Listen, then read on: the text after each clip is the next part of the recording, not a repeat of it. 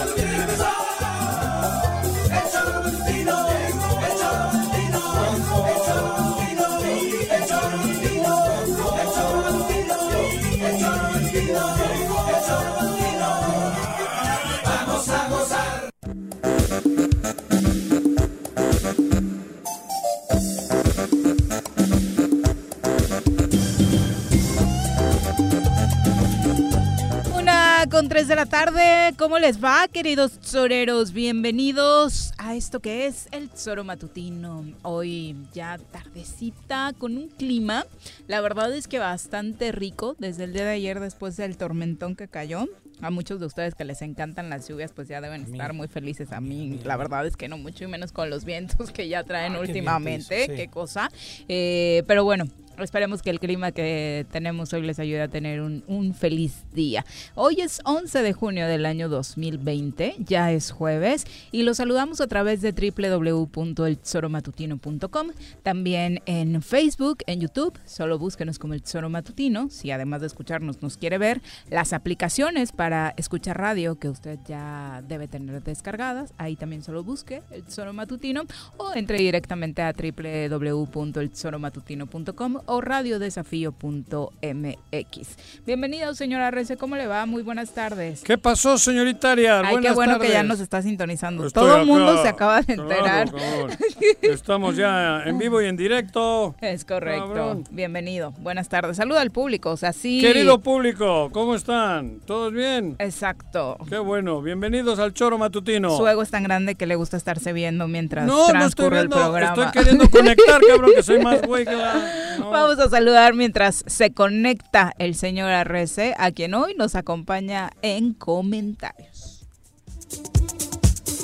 Una voz incómoda para muchos en el estado. Crítico en las redes y polémico en la cabina. Ya está con nosotros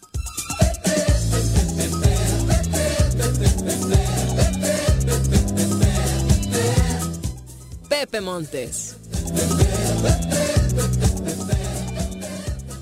Pepe, ¿cómo te va? Muy buenas tardes, bienvenido. Gracias, Viri, gracias, Juanjo. Pepe. Saludos a todo el auditorio, muchas gracias, muy buenas tardes. ¿Cómo estás, Pepe? Por fortuna, todo bien. Juan Qué bueno, A cabrón. toda, a toda. Me alegro.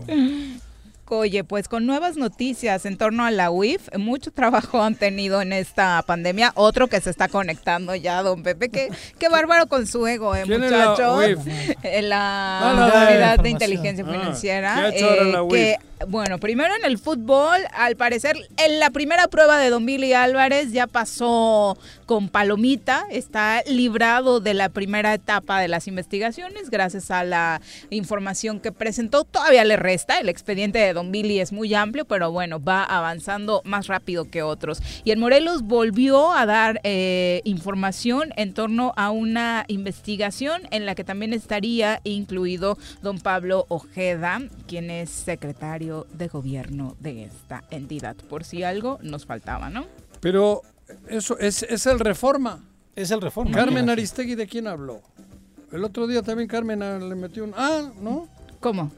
Leí un- algo, Carmen Aristegui... Ordena tus ideas. No, Jorge. también en Carmen Aristegui algo publicó de. Morelos.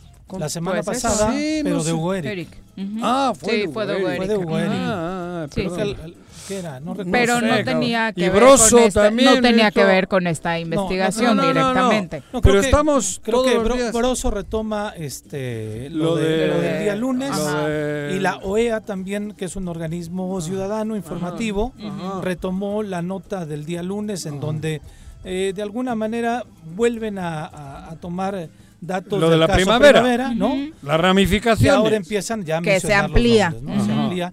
Lo sorpresivo es, este, bueno, algunos sabíamos que decían que había algo de investigación de Pablo Ojeda, no sabíamos que fuera a salir. Pero es otro caso ese. En este momento es otro caso y Ah. se le vincula su caso eh, principalmente cuando era funcionario de De Veracruz. De Veracruz. Veracruz, Por eso, En no, Veracruz. no es con esta actividad de No, data de primavera. 2016, cuando Ojeda y Azali fue señalada como parte de una red de empresas utilizadas en el sexenio del exgobernador Javier Duarte Ah. para presuntamente desviar recursos públicos. Por eso, pero no te, no te- nada que ver con Morelos. Así es, no, eso es- de, de Ojeda no. de. Ojeda, de Ojeda. digo. Bueno, tiene que ver porque es funcionario. Pero sí, yo Él sí, pero Morelos, no sí. es con la Pero- actividad pero es- pero- de, de ah, no, su, de su ejercicio su actual. ejercicio actual, Pero como los otros sí. Pero porque así- los otros hablan del 2012 al 2019. 19. Pero aún Pues así, está, pero aún así me parece que es una investigación de cuando era funcionario Sí. y tenemos aquí Tendrá que a un funcionario defenderse. que está este, Investigado también. por una por una también. vaya, ¿no? Una dependencia Ajá. que ha sido la dependencia que ha, ido- que ha dado unos Pero- golpazos terribles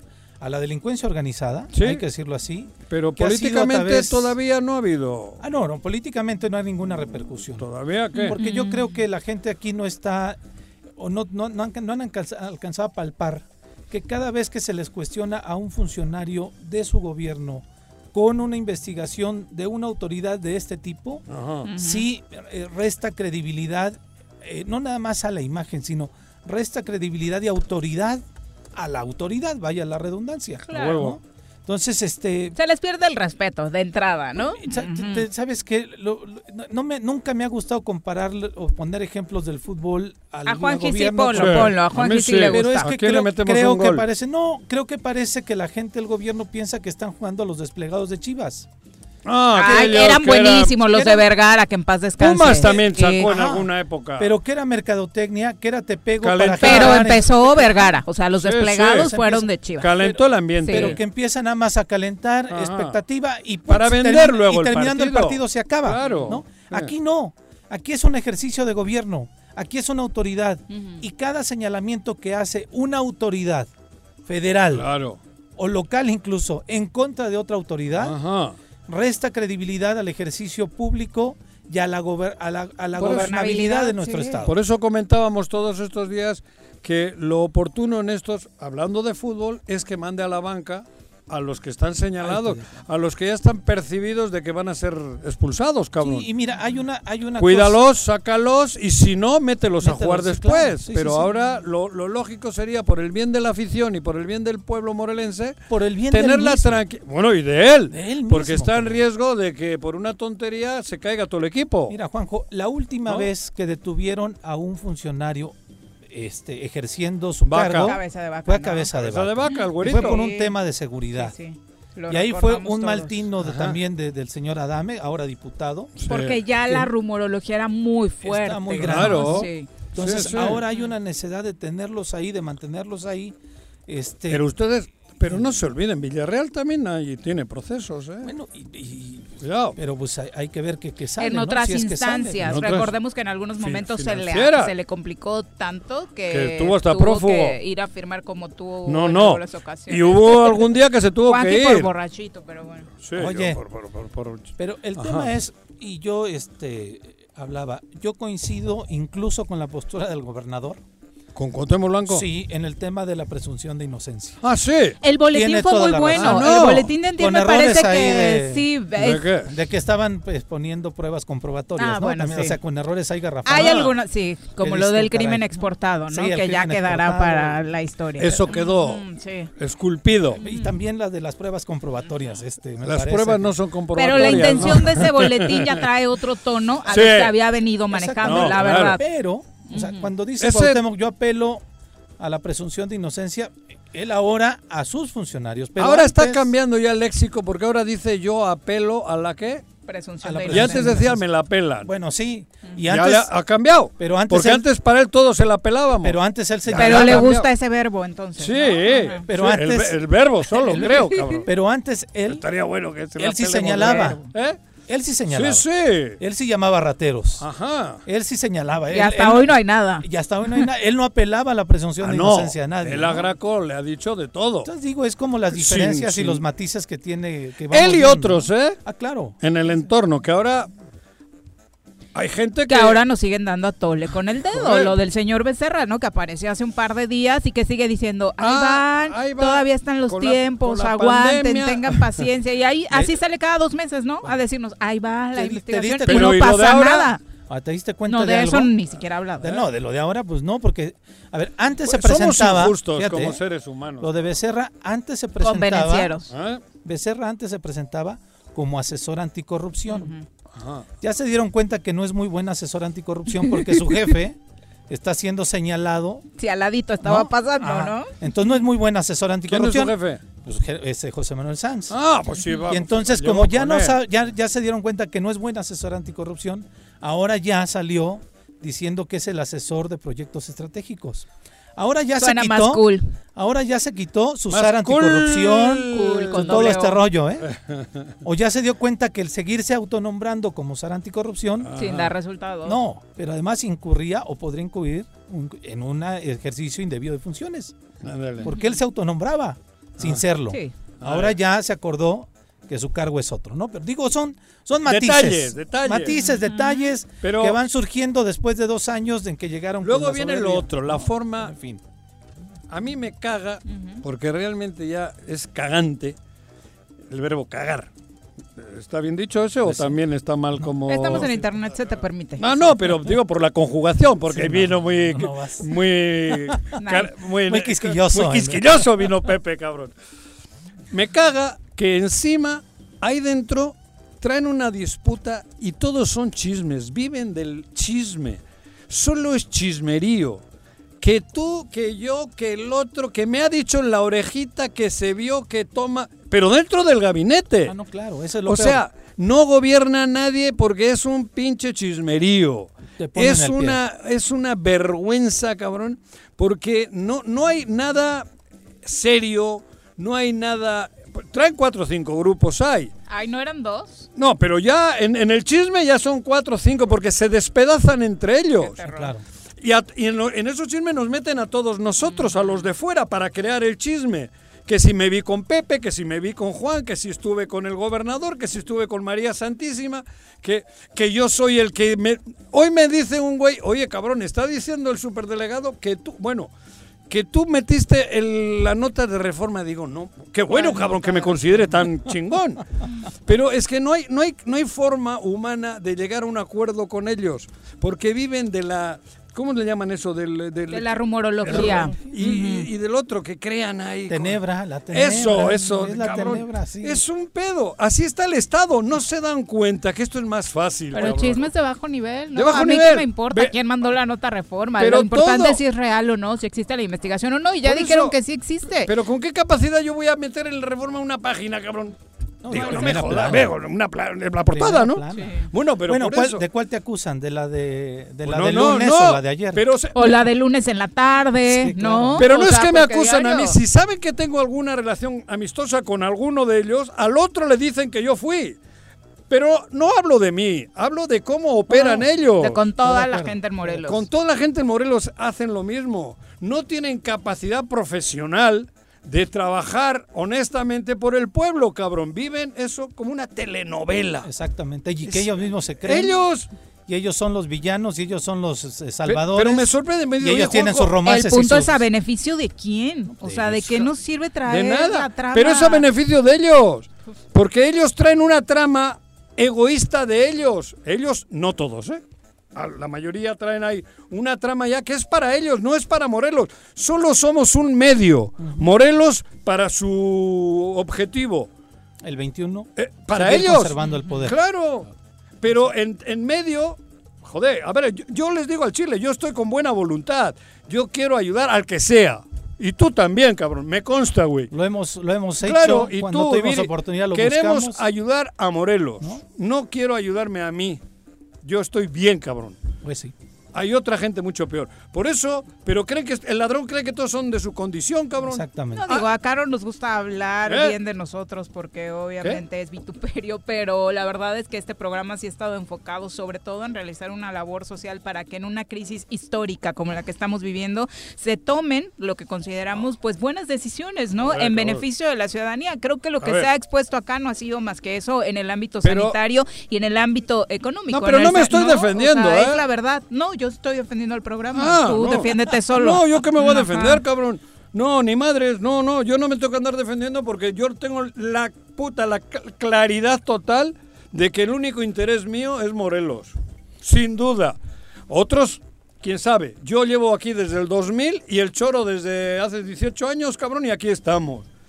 La prueba está que acaba de Federico Figueroa A, a eso iba, de que este programa está tan en otra onda, diferente a esos chismes y esas tramas que mencionas, que ha estado buscando y tratando de apoyar en la logística para repartir apoyos a quienes lo necesitan hoy. En este día en específico se anunció este, este envío de Federico Figueroa de para entregarlo. ayudar a, en materia de salud, ¿no? Claro. Personal médico, ¿no? Sí. Sí, pero por eso a Federico Figueroa, con, desde su rancho, hizo una Sí, subasta. sabemos que es originario de un estado vecino, pero Guerrero. hacendado en Claro. Morelos y, Y ayuda a Guerrero Sí. y ayuda a Morelos y hasta Michoacán, donde tiene grandes relaciones de amistosas. Entonces, cabrón, Federico Figueroa hace una labor chingona, altruista, subasta unas terneras, unos terneros de alto nivel, consigue 280 mil, 300 mil pesos, invierte todo en producto para los médicos y las enfermeras de Que buen nivel, cabrón. Y, y nos lo acaban. Mañana vamos a ir juntos a entregarlo en el Parres, bueno, donde, donde se necesite, ¿no? Pero eso es el choro. Un medio. Un medio, nada más. Exacto, es un medio. Yo así Yo, lo considero. yo no me hago la foto porque yo no voy a ser político, cabrón. Claro.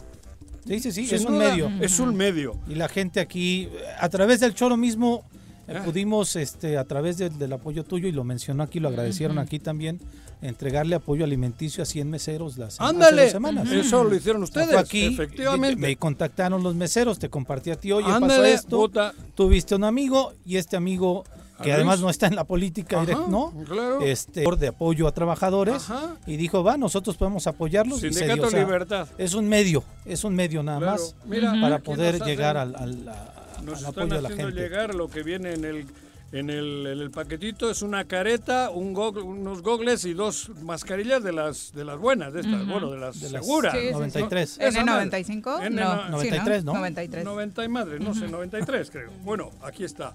Y son como 300 paquetes que mañana los vamos a entregar junto con Casales, que vino Casales en representación de. Federico Figueroa. Padrísimo. ¿Qué ganamos nosotros? Nada. Joder, nada. El, el- el- el- el- Ay, sí, es una gran satisfacción Eso, que eso te seamos va- vínculo no, para la hablo entrega, material. por supuesto. ¿Qué ganamos? Nada en el- No. lo, lo otro, cabrón. Todo. No, pues es lo que la, Todo, la- la labor que los medios deben de tener. es A mí esa, qué ¿no? me importa la grilla que traen en el gobierno. ¿Qué gano yo con esa grilla? Nada. Si yo no quiero ser, no voy a ser nunca funcionario. Nunca. Y no vivo del erario porque ni convenio tengo y tampoco porque ni con Graco tuvimos la mitad de Adame y una parte de Sergio. No hemos vivido, el choro no vive de- del gobierno. del gobierno, cabrón. Digo la verdad. Sí, me queda claro que con Graco también la sufriste bastante. Puta, la sufrí, Te cabrón. sacaron del aire también. Sí, nos sacaron del aire y no tuvimos nada. Afortunadamente no me tocó cuando estaba No, en comunicación no, social. No, no, no. ¿No? Exacto, no. Sí, porque de- no comparto yo esas, Claro. esas líderes, ¿no? Pero en fin. Por eso, pero ah, Morelos ya necesita otra estrategia, Pues otros estrategas. Necesitamos que nos demos cuenta que estamos jodidos y que si cada quien va jalando la cobija para su lado, descobijando a los demás, no la vamos a hacer. Por eso. ¿no? Y tenemos ser- serios retrasos, graves problemas económicos, ahorita la salud en todo el mundo, graves problemas de inseguridad y graves problemas de diálogo y de confianza No hay. entre los políticos, que es necesario también, Juanjo, Claro. con la ciudadanía. ¿no? Claro. Porque a final de cuentas eh, la clase política vive o vivimos en una burbujita y no nos atrevemos Oyes, a romper. Pero lo peor es que se critica lazos. también eso, ¿no? Llegabas hablando de una entrevista que viste del superdelegado. Ah, me la mandaron Hace ahorita. unos días fue publicada Ah, no, no la y él insiste en este tema y se atreve a ser él quien critique el poco diálogo que existe en el estado Morelos. de Morelos. Cabrón. Se dice sorprendido de que no exista esa capacidad de diálogo entre quienes aquí Yo lo- lo voy- hacen política. Es como decir- si vas ¿no? a misa y el cura se encabrona porque nadie recibe la hostia. Lo voy a Pues decir- cabrón, pues si tú los tienes que. ¿No? Sí, pero lo voy a decir Aquí no claramente. comulga nadie. Pues güey, pues si tú eres el encargado de que comulguemos. Pero es que acaban de llegar al Estado.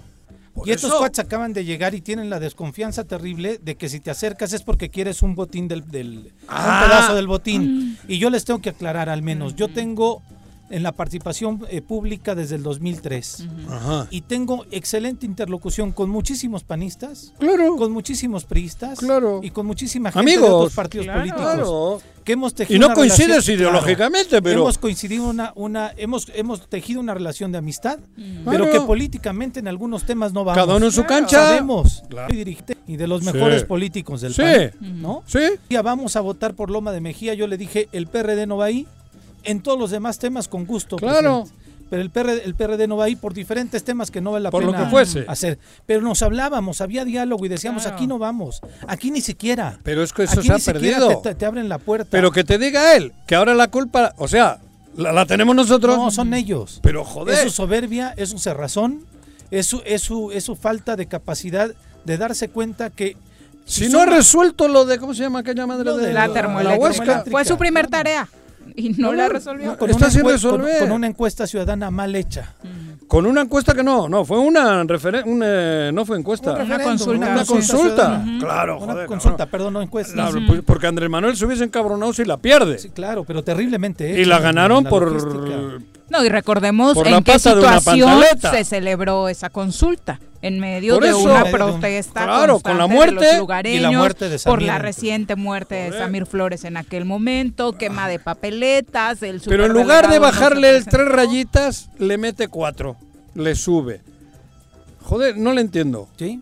Yo hasta hoy no había visto esa ante- eh, con una Sí, es en torno a la reforma electoral. Pues está es bien el que se luzca, central. pero si no se tiene que lucir con una conferencia, se tiene que lucir trabajando por Yo- el bien de Morelos. Yo felicito a la jornada Morelos. ¿Por qué? Porque este el señor delegado no, no le ha dado atiende a entrevista medios a nadie. Ah, ah, hacen la jornada. Qué bueno Ah, no, que la sí. jornada Morelos tuvo acceso al señor, lo tuvo veintitantos minutos Dulce Maya haciendo una excelente entrevista, Yo he hablado hace muchas su veces. trabajo, Sí, sí. No, yo he hablado Pero- muchas veces con él. pero no se ha atrevido a contestar el cortito. teléfono, Sí, tenerlo cortito, en un micrófono, hacerle los cuestionamientos que la sociedad tiene con relación a él.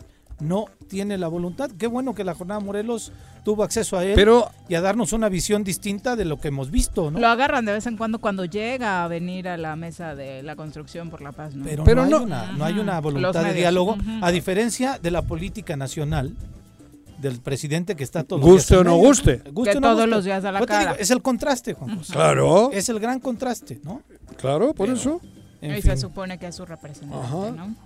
Bueno, pues ahí está la situación política en Morelos. Morelos. Terrible, por supuesto, que sigamos con esta división. Es una mala noticia porque de pronto parecía, de acuerdo a tus últimos análisis, que en el Ejecutivo parecía estar ya Joder, avanzando pero- con un rumbo... Pero prevalece luego otra vez la grilla, la- la- los intereses mezquinos. Es que no se, no se va a eso poder. que acabas de Yo decir, ya de que entregué. hasta cinco grupos podría haber al yo ya me, yo, tú yo ya, imagínate, yo ¿no? ya, digo, la Mm. verdad, yo ya me he dado cuenta que no, no hay forma, cabrón. Es imposible, no quieren. ¿No? Porque hay uno que parece que te manda un mensaje bonito, que va, y lo hay. Yo creo que Pablo Ojeda es bastante más, diríamos, tranquilo en ese sentido. Menos visceral, ¿no? Menos visceral, con más visión para llegar a esto que hablamos, que es lo que es el clamor, cabrón. Pero sale a los dos minutos uno y dice, no, tú, güey, no, porque está, oh, ¿cómo, cómo con Arrece? ¿Cómo vas a sentarte con Pepe? Mo- no, cabrón. No, ellos, Sí, claro, entre ellos mismos. entre ellos mismos. Y Y ya, ya, nos, ya se jodió, ¿no? Y Porque- mira- o cómo, no, cómo Ángel, el senador Ángel, no joda, no, por Dios, ¿cómo vas a...? O Lucía Mesa. o- o no, Alonso. O- puta, menos, no. Pero eso habla mal de las dos partes. ¿De qué dos partes? De quien hace el chisme y de quien se lo cree como si Eso fuera también. niño chiquito. Pero ¿no? no, pero es que se cagan. No, yo entiendo también porque se cagan ahí dentro. Por eso decía lo de cagar, el verbo cagar. Pero yo creo, por ejemplo, del doble mensaje, Juan. Ajá. Previo a que aprobaran lo de la reforma electoral, e incluso previo a que lo de la reforma electoral se hablara en el Congreso, Ajá. Pablo Ojeda se atrevió a declarar que iban a convocar a la mesa de la gobernabilidad. Claro, Mesa que no convocaron. porque le tumban en, a los 10 minutos se juntan allá adentro y hay el típico babas de turno. le- ponle las Le dice, iniciales. no, no hay que sentarse con ¿cómo nadie. crees? Lo ¿Cómo? creo. ¿no? Claro. Porque son los dobles mensajes. El otro doble mensaje es llamar a la mesa de la... No, la otra, la, la, la que después del... Ahorita tenemos mesa de la salud, mesa de la construcción La de que la más paz, aplauda, esa no. eh, mesa de la Ah, no, eso es en el Esa- table. esa sí hay varias, política, no sé.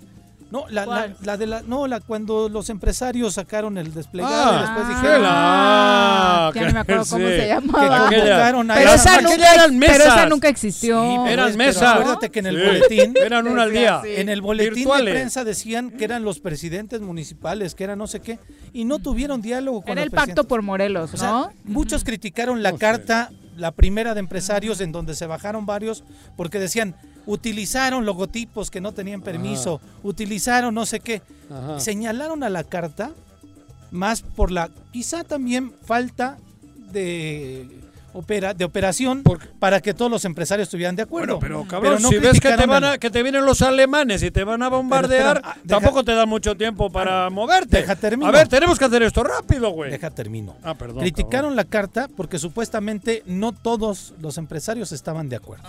Y descalificaron esa carta no en el contenido, No, sino en la forma en, forma. que empresarios se bajaron. el contenido. Pero y cuando, al cuando- Pero que la orquestó. Así, claro, pero descalifican así pero, al pero cuando la sí, claro, dijeron así. Pero cuando la carta de ellos sale convocando a todo mundo a sentarse para ver qué van a hacer, pero ellos mismos dicen que ahí estaban los alcaldes, los diputados y todo rollo, y no era falso, no, pero no era cierto, también era falso, Ajá. nadie señaló que se estaban erigiendo como los voceros de todo mundo cuando no estaba todo el mundo de acuerdo con ellos. Entonces, hablo ahí de los dobles lenguajes de ellos mismos. ¿quién ¿no? tiene la sartén por el mango? Ellos. Ellos. Ellos tienen la responsabilidad Toda- de convocar al diálogo. Claro, y Ellos tienen, tienen la, obligación, y la obligación. no solo la La re- responsabilidad. y la obligación de llamar. Cabrón. Y llamar una vez y llamar otra vez. Ajá.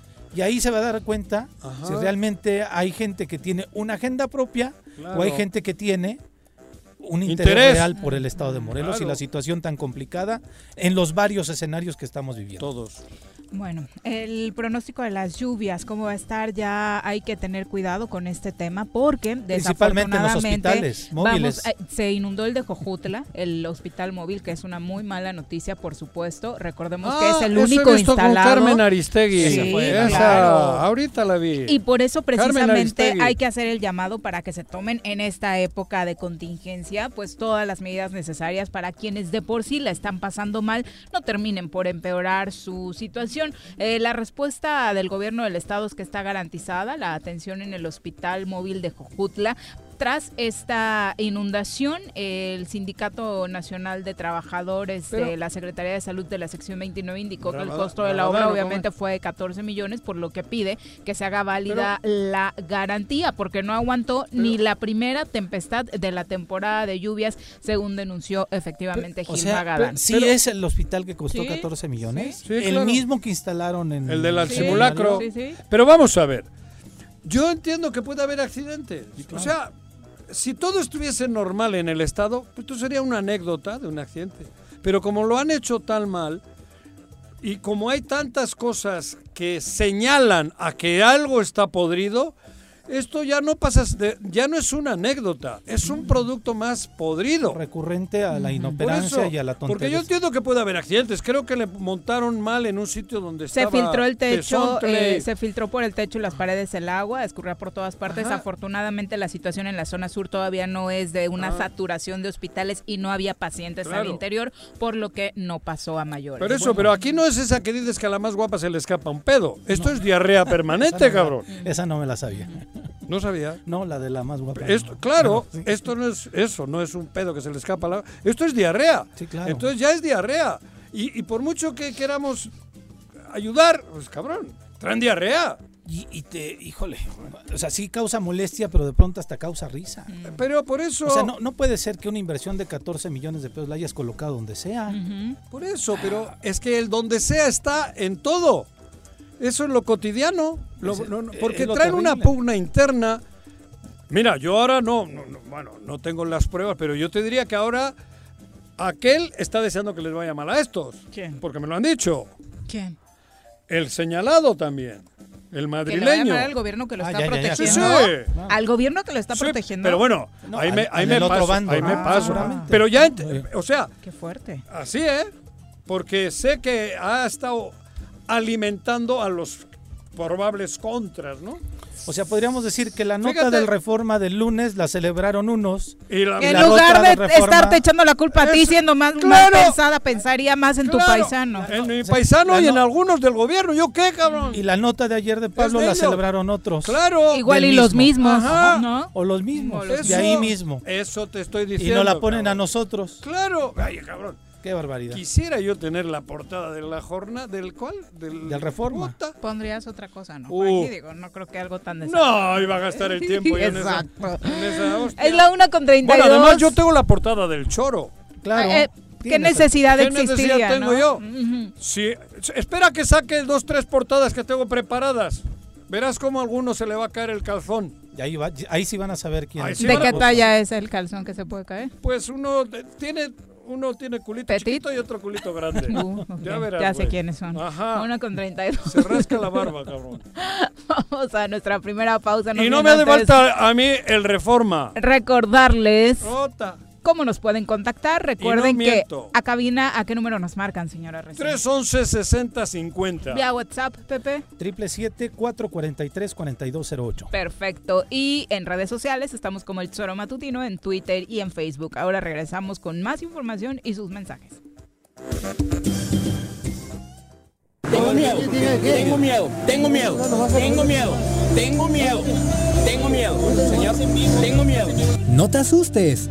Quédate en casa y escucha.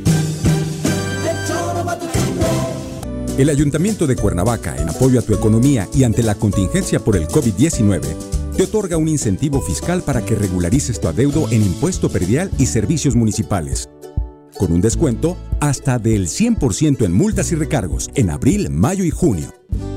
Realiza tu pago en línea en la página cuernavaca.gov.mx, en la sección de trámites o desde tu celular con la aplicación Cuernavaca Digital para sistema Android. Tú me cuidas, yo te cuido. Cafetería, tienda y restaurante Punto Sano. Contamos con comida vegana y vegetariana porque nos preocupamos por tu salud. Ven y conoce nuestros productos orgánicos y suplementos alimenticios. Al interior de Plaza Andrómeda, local 19, en calle Pericón, Lomas de la Selva. Contáctanos al 372-3514 o búscanos en Facebook como Punto Sano Cuernavaca.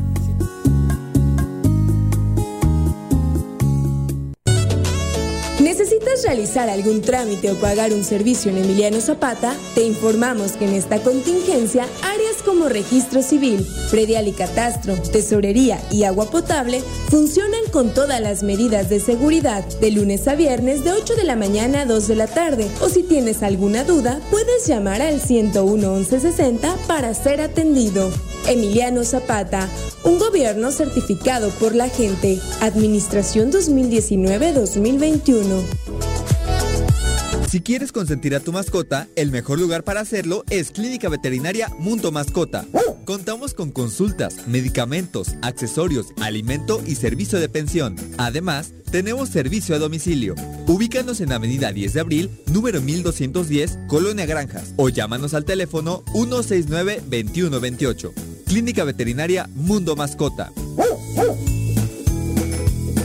En la fase 3 de la emergencia sanitaria, gobierno y ciudadanos redoblamos esfuerzos. Si nos quedamos en casa y respetamos la sana distancia, disminuimos el número de personas infectadas. Sal solo para lo indispensable, usa cubrebocas y gel antibacterial y realiza el protocolo de limpieza personal al volver. Evita aglomeraciones. Recuerda que personas que no presentan síntomas pueden ser portadoras del virus. Hoy más que nunca, quédate en casa. Gobierno Municipal de Xochitepec. Estar bien, te lo mereces. Vivimos una nueva normalidad, pero sea como sea, tengo que seguir estudiando. Presencial o en línea. En el Colegio Cuernavaca tenemos el mejor programa educativo. Aprovecha 20% de descuento en inscripción durante junio y colegiaturas a 12 meses. colegiocuernavaca.edu.mx. Tu camino al éxito. En esta contingencia, en las oficinas de catastro y predial del municipio de Ayala, Ofrecemos servicios como levantamiento, división de predio, manifestación de construcción, alta de predio, planos urgentes y ordinarios, avalúos, constancias de antigüedad de predio, copias simples de expediente o cambio de propietario, traslados de dominio, constancias de no adeudo, actualización de predio y recepción de pago de predial. Estamos en el interior del DIF municipal frente a la Socoche. Informes 735-308-8527. Te esperamos de lunes a viernes de 8 de la mañana a 3 de la tarde. Ayuntamiento de Ayala, trabajando por nuestra tierra. En Yautepec, continuamos impulsando el deporte y engrandeciendo nuestro municipio, recuperando y remodelando el ahora Polideportivo Yautepec, mejor conocido como CDI, mejorando las instalaciones con el objetivo de volver las unidades punto de reunión de todos los ciudadanos. Agustín Alonso Gutiérrez, continuidad en el progreso. ¿Se va a hacer o no se va a hacer la carnita asada? No, no se va a hacer ninguna carnita asada. Mejor quédate en casa y escucha.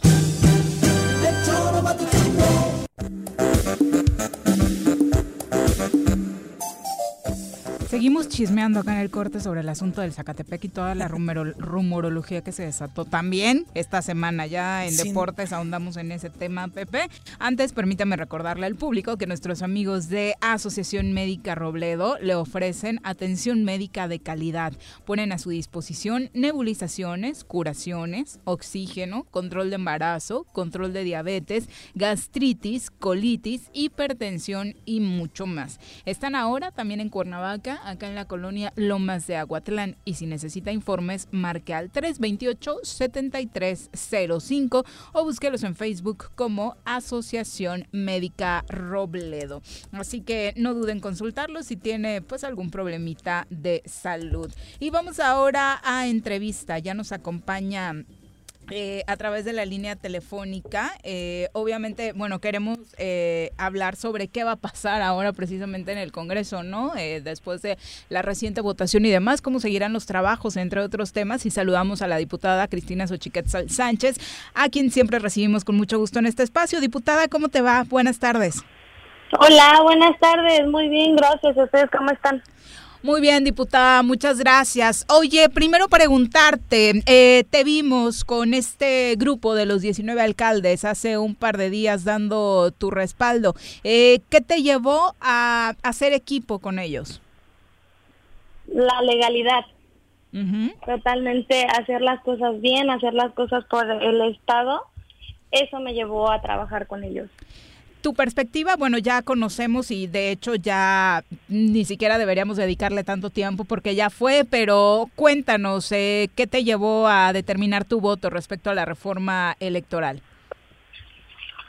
Pues como lo he dicho, eh, ah, siempre el partido se ha, se ha caracterizado por hacer las cosas totalmente, pues correctas, legales, como tienen que ser, ¿no? Entonces, pues estuvieron analizando todas las cosas, este, hubo, eh, pues lejos de, buscar eh, algún interés, pues personal, como se estaba buscando en, tal vez en algún otro lado, pues nosotros buscábamos, pues, el bien del Estado, ¿no? Entonces, pues sí, sí buscábamos, pues, eso y, y más, eso me, me llevó a tomar esa decisión. Y pues el, el partido lo ha hecho así. Eh, este Esta decisión también se tomó en la anterior legislatura. El diputado Jesús Escamilla fue el único voto en contra porque también se fue, fue la misma línea que, que llevaron en, en la legislatura pasada, entonces fue el único que votó en contra eh, con la misma propuesta. Y pues esto pasó también en esta legislatura. Diputada eh, Pepe Montes te saluda. Eh, escuché, Hola. te escuché perfectamente en tu posicionamiento en el Congreso y escuché el día lunes también tu, tu postura. Eh, yo lo compartía con algunas feministas, eh, me parecía una trampa el que pudiera haber juntado el tema de, de la paridad de género, de la violencia política y eh, la reforma política que querían hacer, no solamente en el aumento de los diputados, sino también en estas coaliciones raras de partidos de nueva creación local con nueva creación federal, o etcétera, etcétera. Eh, la postura que yo decía y te la pregunto a ti, fue una actitud misógina y de utilizar la agenda de la mujer juntar esta reforma con otros temas? Totalmente, totalmente, porque ese tema ya se había ya ya había salido el 29 de mayo, o sea, ya lo habíamos ya se había aprobado, ya estaba todo y, y se me hizo algo que no iba a eh, revolver el o sea, mezclar el dictamen el de la mujer que iba pues que es totalmente legal con el de la propuesta que traían de la reforma electoral que era totalmente ilegal. Entonces era para que, no sé si era para que votáramos ya todo así, órale. paquete, sí. Exactamente, entonces pues no, no iba, no iba así, la presión no. Y yo, por ejemplo, ese día sí, sí lo, lo, lo resaltó y le dije, me tomé el tiempo de hablarle a Flor de Ciré y le dije que mi voto iba en contra, pero le expliqué por qué. Porque la- mira, las mujeres siempre van a tener mi apoyo. Yo soy mujer, tengo una hija, está mi mamá, mi abuelita. O sea, siempre van a apoyar, las voy a apoyar, van a contar conmigo. Eh, yo sufrí incluso violencia política, ustedes lo saben. Entonces, no, ¿cómo no voy a apoyar eh, esto, no? Entonces, pues no, no iba así, no tenían que hacerlo de esa manera. ¿Qué va a pasar ahora en el Congreso? Después de esta votación, al parecer, hay un nuevo reacomodo de grupos, diputada. Eh, O ¿qué se ha solamente fue la coyuntura también, tal no vez. sé. Fue lo único que hizo que se marcara esta división. Quizá complementándolo, digo, este, te hemos visto más hacia un bloque de estos dos bloques que se han este, colocado y es quizá la primera vez, diputada, que te vemos eh, que en un distanciamiento a este bloque de Morena, de PT, que decían el grupo de los 13. Eh, ¿Es un parteaguas? A partir de ahora, el partido, tu partido, tu representación, iniciará un nuevo camino o tu camino es por bloque tu o tu camino es por una agenda propia del humanista y a partir de lo que suceda en la mesa. Exactamente, nosotros siempre hemos dicho que no estamos en un bloque, que nosotros eh, tenemos como tal es un voto propio. Nosotros eh, tenemos que pues revisar siempre qué es lo, lo que viene correcto, ¿no? ¿Qué es lo que vamos a, a decidir? O sea, qué es lo que está pasando bien, qué es lo que le conviene a nuestro estado. Entonces no no es como donde esté la mayoría y ya, no, nosotros estamos viendo dónde está el beneficio Después de para, este, para el Estado. después de este, esta votación sobre la reforma electoral que le urgía a algunos al parecer, ¿cuál será el trabajo del Congreso? Eh, vivimos un momento histórico y se necesita más activo que nunca, diputada. Exactamente. Pues ahorita está la propuesta y yo estoy, estoy muy de acuerdo con eso. Los, los alcaldes este, propusieron trabajar eh, de la mano con, con los diputados. Estaría muy bien que se armaran las mesas de trabajo de tanto con el gobernador, los diputados y los presidentes, que sería muy bueno, le conviene al Estado escuchar a los ciudadanos, ellos están más cerca que nosotros. Nosotros sí, sí estamos en contacto, al menos puedo hablar por mí, con, con la gente, pero pues, ¿qué más que ellos, no? Entonces, pues, y el gobernador también, pues, escucharnos, escucharlos a ellos, pues estaría muy bien que trabajáramos los tres. Diputada, te habla Juanjo. Hola, Juanjo. Ahí te vi en las escaleras el otro día. Sí, de sí, Plaza sí. de Armas. De Plaza de Armas, sí, claro, no en el súper, no, cabrón. En las de Plaza de Armas. Y Claro. mi pregunta es, ¿quién tiene que tomar las riendas de esto? Porque le escuché ayer o antier a la, a la diputada del PRI, ¿cómo se llama? Rosalina. A Rosalina, y tiraba humo por la boca contra los que habían votado en contra o las que habían votado en contra, en fin. Pero, ¿quién va a poner el punto de cordialidad? ¿Quién va a ser el punto en el que pues veamos todos por Morelos? ¿En qué momento se puede dar eso? Ustedes en el Congreso no hay forma que se queden las digo la- la- la- los egoísmos o se queden las misiones para el 2021 de un lado y ahorita alguien tome la rienda, cabrón, alguien que convenza a la mayoría para que haya esa cordialidad y de una vez por todas miremos por Morelos, ¿quién puede ser? ¿O no hay? que quepa, que quepa la prudencia en, en uno, ¿no? pues no, sí tiene que, sí, sí hay, es que mira, esto no es una guerra, estos votos no, no, no fue así, o sea, no, no se trata de estar El mensaje de la diputada fue bastante... Sí, bastante duro. Para el Duro. bloque de diputados que votó en contra y para los alcaldes. para los alcaldes. Cuando los alcaldes sea, habían la hecho un diputada llamado. lo- la diputada lo llevará así. Yo no tengo ningún conflicto con nadie. Yo no tengo ningún problema con nadie. Yo sí pretendo trabajar con, con todos si se puede. Si es necesario por, por, por Morelos, o sea, si necesito trabajar con alguien más de hacerlo, así va a ser. O sea, yo no tengo ningún problema. Ella si no quiere hacerlo, pues que no lo haga. Pero pues yo no tengo ningún problema de hacerlo. O sea, ella ya es que hable por por sí, ¿no? No, que no generalicen. Es lo que está pasando, están generalizando. Y, y no tiene que ser así. No tienen que hablar por los 20 diputados, que hablen individual. No son, no son los 20. Ella votó por sí, nada más, que se cuente ella. No, no son los 20.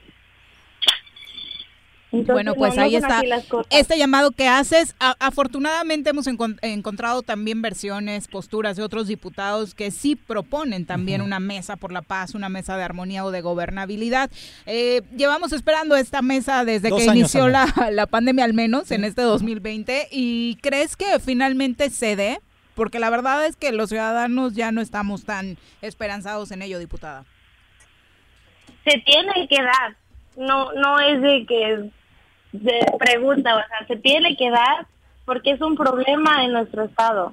Se tiene que dar y como te digo, ya, ya será decisión de cada quien si lo hace o no. Yo te hablo por mí y el estado cuenta conmigo. Yo les he dicho que cuentan con una amiga y yo sigo trabajando, esté o no lo, el problema del COVID, esté o no la inseguridad de nuestro estado. Yo estoy trabajando, el humanista está trabajando y pues vamos a seguir adelante. Parece que a algunos les dolió porque perdieron algo.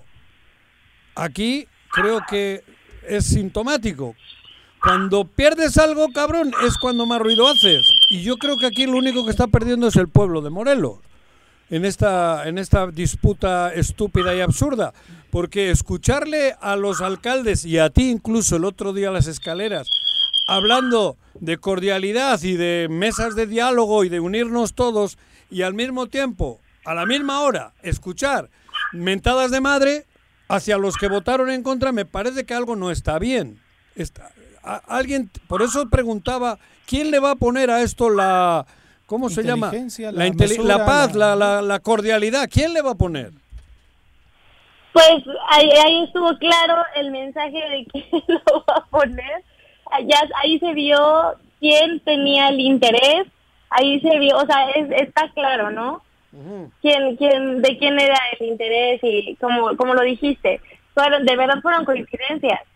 Entonces, pues ahí, ahí estuvo claro, se va a trabajar, se va a seguir platicando con los alcaldes, no solo es este tema, no solo es el COVID, está la inseguridad, está el tema de mujeres, están los jóvenes, está, hay muchos temas en el estado. Morelos, Sí, Morelos. Morelos, Exacto. es el tema, Morelos. Entonces, Diputada, justo entonces, no, no, no hay que hacer a un lado todo, o sea, no, no hay que enfra- enfrascarnos en esto como lo, lo repito, no es guerra, o sea, hay que trabajar. Diputada, justo en este, en este sentido te quería preguntar, ¿qué viene en el Congreso? ¿Van a sesionar? ¿Cuándo sesionan? Necesitamos que estén Este, activos. ¿Qué van a Que sean el sesionar? contrapeso. ¿Qué, qué, qué temas están en la agenda? O, o ya no van a sesionar porque el tema era, hasta el siguiente era, el de- periodo. era el tema de la reforma. ¿Sabes tú? ¿Cómo, perdón? Es que se... se Si van a se seguir cortó. trabajando, nos vemos hasta el siguiente periodo con ustedes.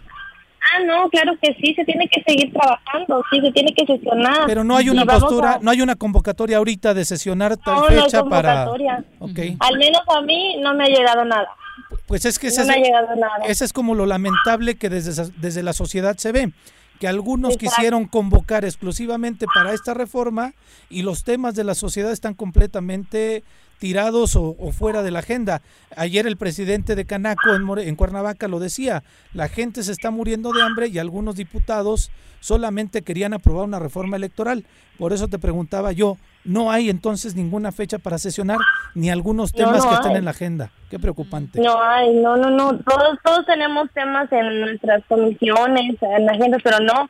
Yo al menos en mis comisiones sí pienso sesionar, pero en dentro del Congreso así no, no hay, no, no, no nos han convocado, no, no tengo eh, la convocatoria, no me ha llegado nada, entonces no, no, no sé cuándo. Después de esta mm, crisis generada en el Congreso, diputada, ¿qué le dirías a los morelenses que te escuchan? ¿Perdón? ¿Qué le dirías a los morelenses que te escuchan para concluir? Insisto, cuentan con una amiga eh, en, el, eh, en el Congreso de Morelos. Eh, yo siempre voy a ver a, a favor, siempre voy a estar para escucharlos. Ya saben, me can- no me canso de repetirlo, mis redes sociales las atiendo yo directamente. Pueden escribir y les respondo yo. Eh, pues las comisiones que, que yo presido son juventud y deporte, pero trato de involucrarme en todas, lo han visto, y pues estoy para apoyarlos. Gracias, diputada. Buenas tardes. Gracias a ustedes. Bueno, pues ahí están. Eh, No, lo qué bueno que hay exposición. Repito, no es la única. Algunos diputados ya están en esa línea. Desafortunadamente no son todos. Pero el problema es el, el- el fondo, Viri. Ujú. No hay agenda en el Congreso. No van a Nada. sesionar. Mm. Y No entonces llamado. queda completamente claro que sí había una urgencia y un interés por, por impulsar una agenda, una reforma electoral. Que le convenía a un Que le partido. convenía a un partido y que solamente por eso se juntaron los 20, Ujú. que a final de cuentas después no fueron 20, ¿no? Por eso trabajaron Pero de entonces, noche. ese discurso de, de los diputados, de una parte de los diputados, entiendo que hay tonos, ¿eh? En los dos lados. Hay de los, de los diputados que votaron a favor de la reforma, tienen unos tonos distintos que otros más, otros más beligerantes, otros más, este, pues más tranquilos, más ecuánimes, pero el tema de fondo es que el Congreso no está trabajando en los temas que en la sociedad estamos viviendo en este momento. Bueno, es la una con 53 de la tarde. Eh, ¿Qué ha pasado con el presidente Andrés Manuel López Obrador? Eh, ahora que ya anda de gira de nuevo, eh, el presidente no descarta estar nuevamente en Morelos. En la mañanera de hoy dijo que este día planteará venir al Estado. Eh, mañana o pasado daría la fecha en su conferencia. Informó que todavía no define qué regiones del país visitará, pero pues como le queda acá en corto, parece ser que Morelos tendrá una nueva visita del presidente La- muy pronto, la- ¿no? Yo respetuosamente lo hago, lo digo así. ¿A qué viene?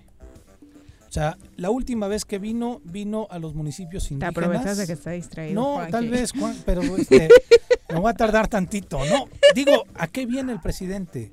Vamos A inaugurar una obra. No. Va a anunciar un cambio este, en la política para atender el COVID. No. O sea, ¿para qué quiere venir el presidente Andrés Manuel López Obrador? Si le va a dar un espaldarazo al, al go- al gobernador, está bien, y lo van a celebrar algunos, y qué bueno, Mm. ¿no? Si al gobernador no queremos que se vaya, hay tiempos legales, hay tiempos de elecciones, ni nada. Pues, quien piense que hay algunos locos que quisiéramos sacar al gobernador, no, ni, ni hay el momento, ni es tal.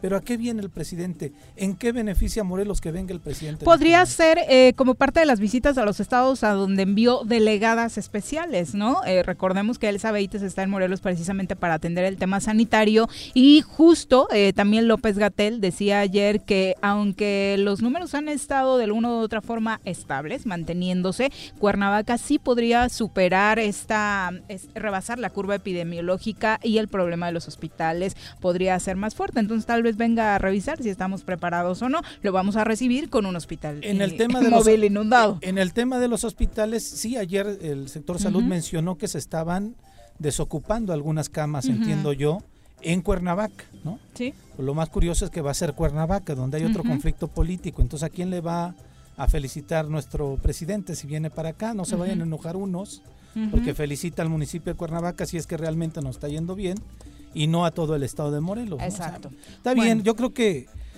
eh, la visita de un presidente siempre se agradece, siempre se agradece en nuestro estado, pero se agradecerá más siempre y cuando traiga una agenda este que sea palpable un beneficio para la gente Real. que lo necesitamos urgentemente. Real. ¿Y qué ha pasado con el sector empresarial en Morelos? Saludamos con muchísimo gusto a través de la línea telefónica al presidente de Canaco, Antonio Sánchez Purón, a quien como siempre recibimos con mucho gusto en este espacio. Eh, Antonio, muy buenas tardes. Hola, muy buenas tardes, muy buenas tardes a, a todas y a todos ustedes. Oye, eh, primero comentar el que ha sido el tema de los últimos días en Morelos eh, y que ha sido muy crítico en ese sentido, en torno a que eh, nuestras autoridades, específicamente las legislativas, han estado más enfocadas en temas electorales o políticos que en atender la pandemia. Pues mira, ya lo, lo he declarado en varios medios y lo vuelvo a hacer en este momento. Muy lamentable, ¿no? Que se esté atendiendo el tema electoral cuando hoy la gente, los pobladores de Morelos están sufriendo hambre y el sector empresarial está en una situación sumamente crítica en lo que tiene que ver en, la, en sus finanzas y, y tratando de atender una cuestión de, de pandemia que es una cuestión de salud y de vida o muerte. Hoy ya lo estamos viendo, eh, las cifras que se revelaron el día de ayer a nivel nacional eh, indican que esto en lugar de ir para abajo va para arriba y esa situación ya es de salud y sobre todo de sobrevivencia. Exactamente, de sobrevivencia en el tema sanitario para cada uno de nosotros, pero también de sobrevivencia para las empresas. Eh, Antonio, ¿qué estadísticas tienes en este momento sobre eh, cómo están enfrentando las empresas en Morelos, las de tu sector, este, esta pandemia? Mira, siendo muy responsable y no generando ninguna especulación, eh, porque nosotros vamos a saber cifras una vez que ya se dé una autorización, los semáforos empiecen a cambiar de color, ya podremos darnos realmente cuenta de cuántos negocios van a volver a realmente abrir sus cortinas.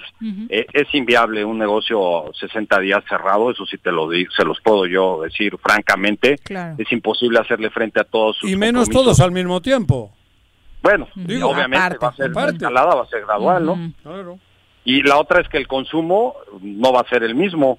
O sea, no vamos a abrir y la gente se va a formar afuera de nuestros negocios para generar justamente las ventas que tanto estamos esperando.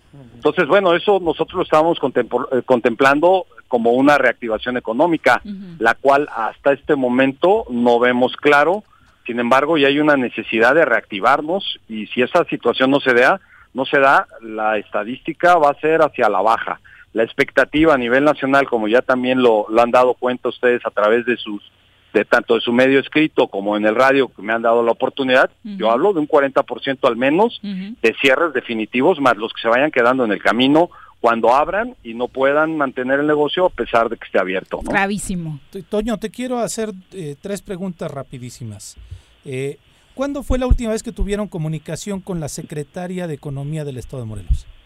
Pues mira, no lo voy a ocultar diciéndote francamente, yo creo que pues hará eh, por ahí del mes de abril, por ahí la última vez que vimos al gobernador fue la última vez que tuvimos la oportunidad de intercambiar ahí puntos de vista. Que Pero tú vives en Querétaro, ¿no? No, no, no. Ah, Yo vivo en Cuernavaca. Ah, me voy a cortar las venas. Toño. Soy vecino de Cuernavaca, no trates de sorprenderme. Digo. Tristemente esa es la situación, ¿no? Pero, Este, pero eres el presidente de una cámara y hace no sé cuánto dices que no te ves con quien hay que verse, pues supongo que estás en Querétaro. güey. Toño, ¿recuerdas cuándo fue la última vez que los llamaron a que se inscribieran al apoyo este de los 300 millones de pesos? Mira, no, nosotros no atendimos un llamado, nosotros eh, tomamos la iniciativa y a partir de, de, la gente, del equipo que tengo yo en la, en, la propia Cámara, pues empezamos a buscar a, a todos aquellos que tuvieran la necesidad de ese financiamiento y tuvimos cerca de 250 inscritos que empezamos a recabar su información. Desgraciadamente yo te puedo hablar que escasamente tuve 15 resultados positivos, ¿no? A pesar de que pues hubo un seguimiento puntual y, y yo lo, lo hice en el, en el transcurso de- del proceso donde señalé muy puntualmente que el problema para nosotros era el cumplir las reglas de, de, de- para poder acceder al financiamiento. Eh, Desgraciadamente esa es la realidad que hoy estamos viviendo, ¿no? Es que justamente, Toño, yo quería recordar los tiempos de cuándo sacaron la convocatoria, cuándo la secretaria volvió a decir que había recursos y cuándo los batearon. Yo tengo un correo ahorita este, en donde respondieron el jueves 7 de mayo, es decir, hace más o menos un mes, en donde le decían a uno de los solicitantes que, re- que cumplía todos los requisitos, ¿eh? Quiero decir. Ya había pasado el filtro. Ya había pasado el filtro. Lo sentimos, en el programa emergente eh, COVID-19 los recursos asignados se han agotado, ya ha concluido el programa. Y de ahí los manda a que recientemente se, se aperturó el programa de reactivación económica NAFIN, que son recursos federales. Y entonces el dato que tú das de los 250 aproximadamente solicitudes que hicieron y el Solo poder 15. dar 15, Ujú. no estamos hablando, estamos hablando del menos del 10% de, de, de empresarios No, bueno, atendidos. Fue un, un fracaso, o sea, lo que nosotros hicimos fue un fra- fracaso y la gente se sintió timada a pesar de que nosotros no teníamos en la mano la decisión de que pasaran o no pasaran. Nosotros lo que buscamos fue poder eh, empezar a reunir la información y acercarlos y como una institución real, como una institución empresarial, pues tener el acercamiento porque consideramos consideramos que podíamos tener el canal abierto pues para poder eh, generar el- la derrama hacia todo el sector. Sin embargo, bueno, los resultados se los estoy diciendo Pero- tal cual y, y, pues así están. Terribles. Pero, a ver, Toño, eh, estoy viendo un video donde entrevistan a, Ueric. a Ueric, delegado, y dice que para él es una sorpresa porque aquí no hay forma de diálogo. Que nadie, que el Morelos está él prácticamente frustrado porque aquí todos somos incapaces de, de, de- Dialogar. de dial- de dialogar. Así lo está diciendo él. Entonces, Caramba, digo, di- digo no, no, no estoy amarrando, no, por ¿eh? eso te es digo. que- Pero habla de ustedes, habla de nosotros, habla de, de los morelenses. Bueno, primero yo ni lo conozco, eh, déjame decirte. Lo Ah, conozco mira. en fotografía, no he tenido la oportunidad de acercarme con él, a pesar de que hoy, hoy es el que encabeza todas las delegaciones, da- de- dado el, el esquema que marcó el presidente, pues era el- también nuestro interlocutor con la federación. Sin embargo, te puedo decir que... Ah, ¿tú no lo conoces? él trabajando aquí, ni una vez, me- ni siquiera la mano nos pudimos dar. Qué suerte la de Toño. Oye, Toño, Entonces, ¿pudiste- bueno, digo, No, no, no. eso dime, dime, ¿cuál es el interés? La persona no tiene ningún interés en el Estado de Morelos, no es oriundo del Estado de Morelos, pues eh, eh, digo, es lo que está sucediendo hoy y es la realidad de nuestro Ajá. Estado. El Sí. problema es ese, que Pero, lo que Toño, es Lo que dijo literal. Hugo Eric Flores fue, me parece que lo más importante que debemos tener todos los actores políticos y sociales en Morelos es la capacidad de diálogo. Yo estoy muy sorprendido que este diálogo, si existe, es muy escaso o no lo hay. En es Morelos. lo que se necesita Jódete. en Morelos, decía. Hugo Eric Pero digo, ahí lo que habría que cuestionar es que quién tiene que provocar el diálogo, si lo tenemos que provocar los que representamos al sector empresarial o es el funcionario público que a final de cuentas es un servidor público, ¿no? Claro. Pero, Toño, aquí, Es obvio dónde está la obligación. ¿cuántas veces hemos hablado ya al aire, en corto, en con un cafecito? Llevamos tres meses de pandemia y seguimos Pero escuchando no, lo mismo. y de antes, pero y de antes, me refiero a las pláticas con, con Toño, personales que hemos tenido. Sí, sí, sí, así es. Diego, y siempre estamos hablando del tema principal. ¿Qué hay que hacer? ¿Cómo lograremos salvar a Morelos? Bueno, a lo mejor soy catastrofista, pero ¿qué tenemos que hacer, cabrón?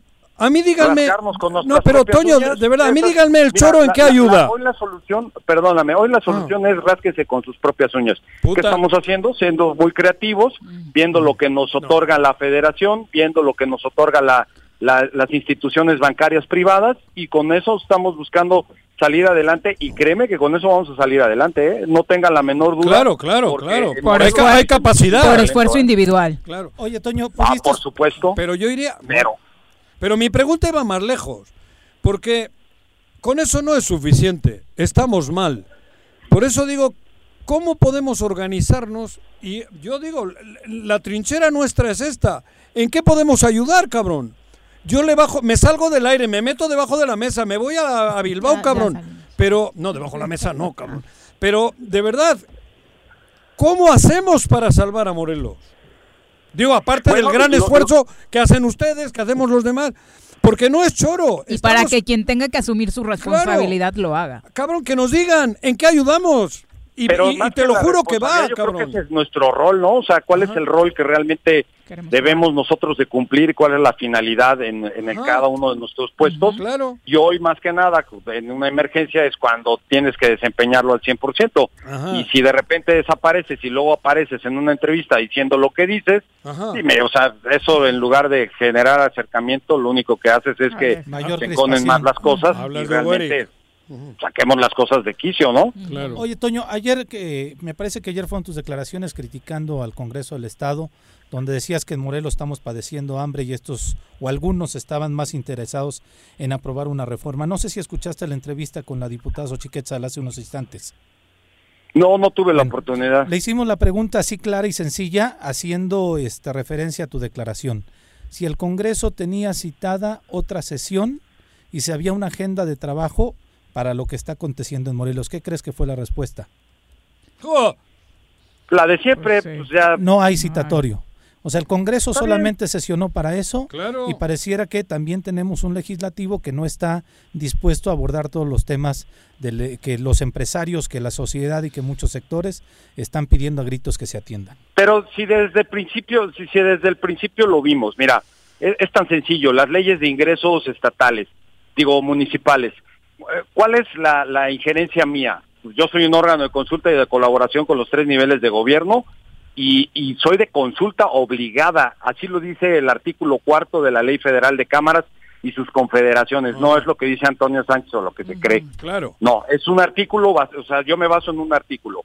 Si cuando hicimos las observaciones a las leyes, eh, a las leyes de ingreso de los municipios a través de su titular, no hubo caso alguno y acabaron haciendo lo que les vino en gana, a pesar de que nosotros les señalamos hacia dónde creíamos que se debía de apoyar el, el presupuesto, apoyamos, hicimos un trabajo con el- los municipios y acabaron haciendo todo lo contrario. Dime, desde ahí ya es el punto de partida para saber cuál es el compromiso de ellos. El compromiso es con sus bolsillos y ver hacia el futuro para seguir, perdón por la expresión, pero mamando del erario. Así de Pues es, sencillo. la, es la realidad. Antonio, muchas gracias por la comunicación. Mamando del erario. Pues es lo que está haciendo. Pues bueno, eh, No, lo estoy hablando de- en el sentido del becerro, ¿no? Sí, claro. Sí, no, no, no. Claro, yo- no, es, que, no. es que ese léxico yo no. No, que no se hable, No que no se, no se, se, se exprese como una mala palabra. es- No, no, no, el chupando. Todos entendimos que chupando de la dé otra connotación es no, diferente. No, no, no, no, es que es que es verdad, es mamar, porque están mamando de la ubre. Y la ubre es. Morelos. Tú ya Así lo es, estás así diciendo es. en otro ¿Eh? sentido. Pero Gracias, bueno, no nos olvidemos el día de mañana de ellos y tengámoslos presentes porque hoy que, que tanto nos necesitamos que estar unidos, desgraciadamente se da todo lo contrario, ¿no? Eh, yo les agradezco siempre la ventana que se abre con ustedes, Pero tú es- me lo, lo preguntabas, Juanjo, Ajá. la verdad es que hay una manera de expresarse libremente y yo nunca he tenido una sola Ajá. este, censura por parte de ustedes y agradezco yo Ni esa la gran tendrás. oportunidad que siempre me dan a través de mi representación, ¿no? Ni la tendrás. nunca la Buenas tardes. ni- no. Son las dos con ocho. Un abrazo, Toño. Vamos a pausa. A ver, pero espera, Arias, a mí me gustaría que alguien nos llame para decir que estamos mal. Digo, y abro, de verdad, quien quiera, que me razone para decirme, Juanjo, están mal ustedes. Todos están mal en ese programa. Todos están mal en Morelos. Alguien, que me llame un amigo de Hugo Eric. Le- y le recibo la llamada, cabrón. Sí, claro, y aquí y la que abrimos nos y de debatimos vista, claro. y que me llame no sé cabrón el que quieran Becerra el otro y le abro el micrófono bueno está abierto eh o que nos hagan llegar un mail como el que me hicieron No. llegar a mí, en donde dicen, Pero en "Ah, serio. felicidades, sí le otorgamos Pero no hay los lana. 25 mil bar-". No, a los que sí. O sea, estaría padrísimo. Ah, a los que, sí, sí, recibieron la lana, No, pero eso- bueno. en serio Son las que alguien de. Morelos me diga 311 6050. dónde la Volvemos. estamos cagando nosotros Quédate en tu puta casa, quédate en tu puta casa, quédate. Y escucha Vivimos en tiempos de pandemia, pero pase lo que pase, yo seguiré mi camino al éxito. Presencial o en línea. En el Colegio Cuernavaca tenemos el mejor programa educativo. Aprovecha 20% de descuento en inscripción durante junio y colegiaturas a 12 meses. colegiocuernavaca.edu.mx. Tu camino al éxito. Todos debemos ayudar a disminuir el riesgo de contagio de coronavirus. Recuerda que el COVID-19 se contagia de persona a persona al toser y estornudar, estrechar la mano de una persona enferma o tocar algún objeto con el virus y luego tocarse sin lavarse las manos. Por eso es muy importante, Lávate frecuentemente las manos, cúbrete con un pañuelo o con el ángulo del codo al toser o estornudar. evita contacto directo con personas que tengan síntomas de resfriado o gripe. No te automediques y en caso de presentar síntomas, acude al médico. 54 legislatura. Congreso del Estado de Morelos. En Restaurante La Puerta de Tres Marías estamos comprometidos con la comunidad y en estos momentos de contingencia ofrecemos nuestro servicio a domicilio completamente gratis, además de una quesadilla gratis por persona. O si prefieres, ven con tu topper y te damos 15% de descuento. Y como apoyo a la sociedad, ofrecemos un 40% de descuento a todos nuestros doctores y trabajadores del sector salud. Gracias por su esfuerzo. Búscanos en Facebook como La Puerta de Tres Marías. Pedidos en línea o al 777-482-3728. Échale un ojito a la cazuela.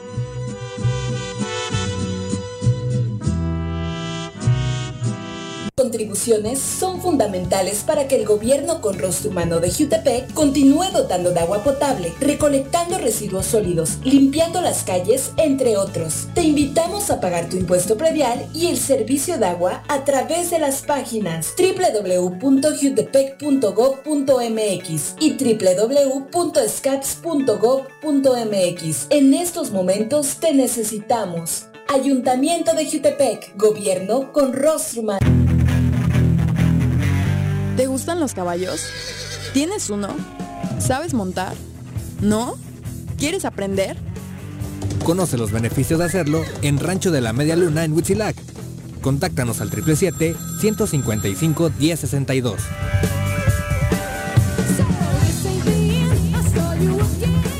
En esta contingencia en las oficinas de catastro y predial del municipio de Ayala, ofrecemos servicios como levantamiento, división de predio, manifestación de construcción, alta de predio, planos urgentes y ordinarios, avalúos, constancias de antigüedad de predio, copias simples de expediente o cambio de propietario, traslados de dominio, constancias de no adeudo, actualización de predio y recepción de pago de predial. Estamos en el interior del DIF municipal frente a la Socoche. Informes 735-308-8527. Te esperamos de lunes a viernes de 8 de la mañana a 3 de la tarde. Ayuntamiento de Ayala, trabajando por nuestra tierra. Canina domicilio Suaves Lomitos. Ofrece los servicios de baño, estética, desparasitación, vacunas, corte de uñas, baños medicados y pensión. Apapacha a tu suave lomito agendando tu cita con nosotros al 777-639-15. Pregunta por nuestras promociones en nuestro Facebook Suaves Lomitos y en Instagram como Suaves Lomitos Grooming. Quédate en casa. Quédate en casa. Quédate en casa. Quédate en casa. Quédate, quédate, quédate. Y escucha.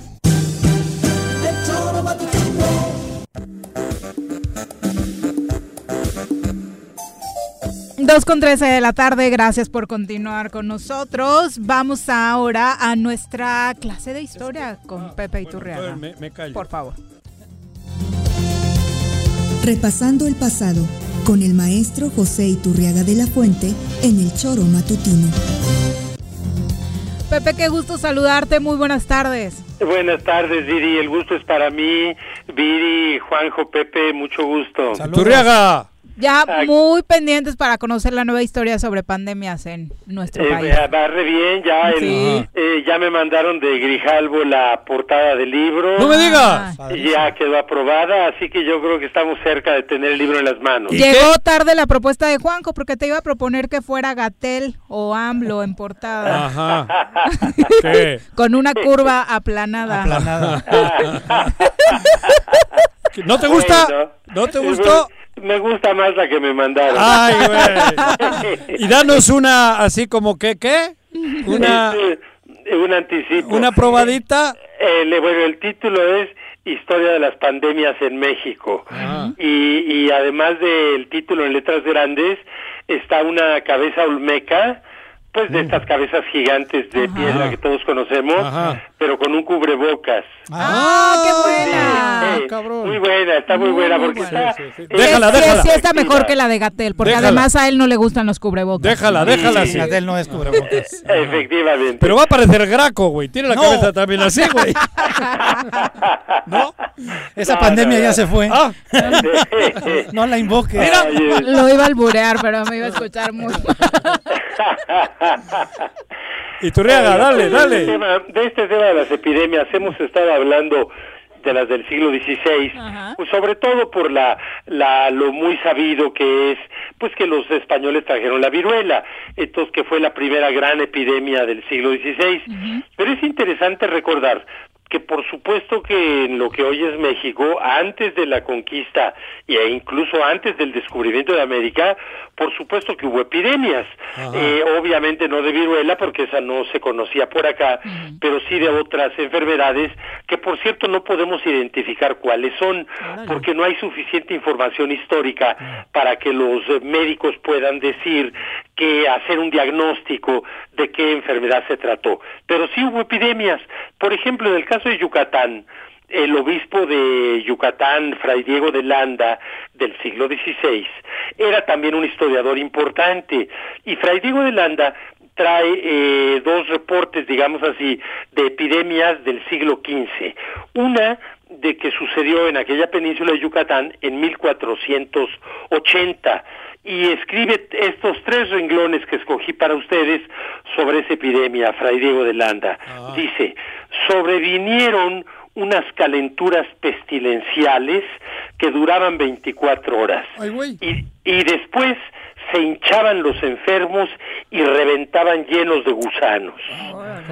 Bueno, suena terrible. y luego, ya en el siglo XVI, pero antes de la conquista, 1516, Landa habla de otra, de otra epidemia y dice así, les dio pestilencia de unos grandes granos que les pudría el cuerpo ah. con gran hedor, de manera que se les caían los miembros a pedazos en cuatro o cinco días.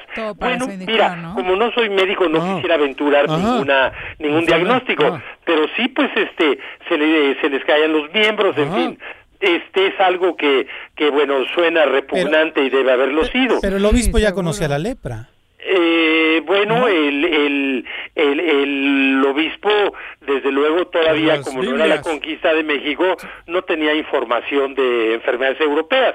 Ah, pero suena que puede haber sido lepra, quizás peste bubónica, no tengo idea. Simplemente reporto. Eso en Yucatán, eso fue en Yucatán. En Yucatán, 1516, la segunda cita. La primera, 1480. Luego tenemos otras, otras epidemias, eh, por ejemplo, acerca de la que hizo que los toltecas abandonaran Tula, que fue en el año de 1052, el siglo XI. Clavijero, un jesuita historiador muy connotado veracruzano, eh, Clavijero eh, hace esta mención de aquella de aquella epidemia. Tampoco sabemos qué enfermedad haya sido. Yo creo que Clavijero, por supuesto, tampoco lo sabía. Pero él escribe quizás ya con cierto eh, aire literario, no tanto histórico. Escribe Clavijero. El aire inficionado de mortal corrupción llenaba cada día la tierra de cadáveres y de terror y consternación los ánimos. Bueno, sin duda así debe haber sido, aunque estuvo lejos Clavijero tener alguna información más precisa. Eso con los toltecas. Eh, sí, estamos hablando del abandono de Tula, eh, allá en el estado de Hidalgo. Y, y en este punto eh, redondearía yo con una cita de Torquemada, también fraile del siglo XVI, que se refiere a otra epidemia entre los totonacos. Los totonacos es el estado de Veracruz. Y dice Torquemada, eran tantos los muertos que apenas quedaron algunos vivos, y donde quiera que les cogía la muerte, se quedaban sin sepultura porque no había quien los enterrase. Bueno, lo interesante de todo esto que les menciono es dejar claro que por supuesto que las epidemias existieron en lo que hoy es México desde antes que vinieran los españoles y claro, bueno, ya los españoles trajeron la viruela y después ya no sabemos eh, si hubo una combinación viral o, bacteriana de diferentes eh, eh, virus o enfermedades. Pero quisiera aquí completar con algo, porque se refiere a Hernán Cortés.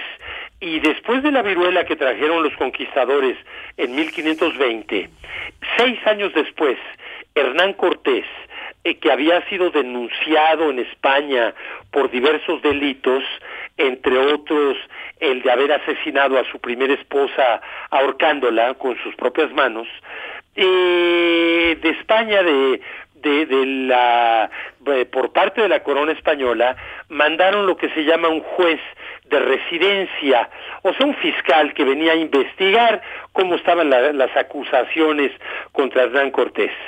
Pero resulta que ese fiscal, oh.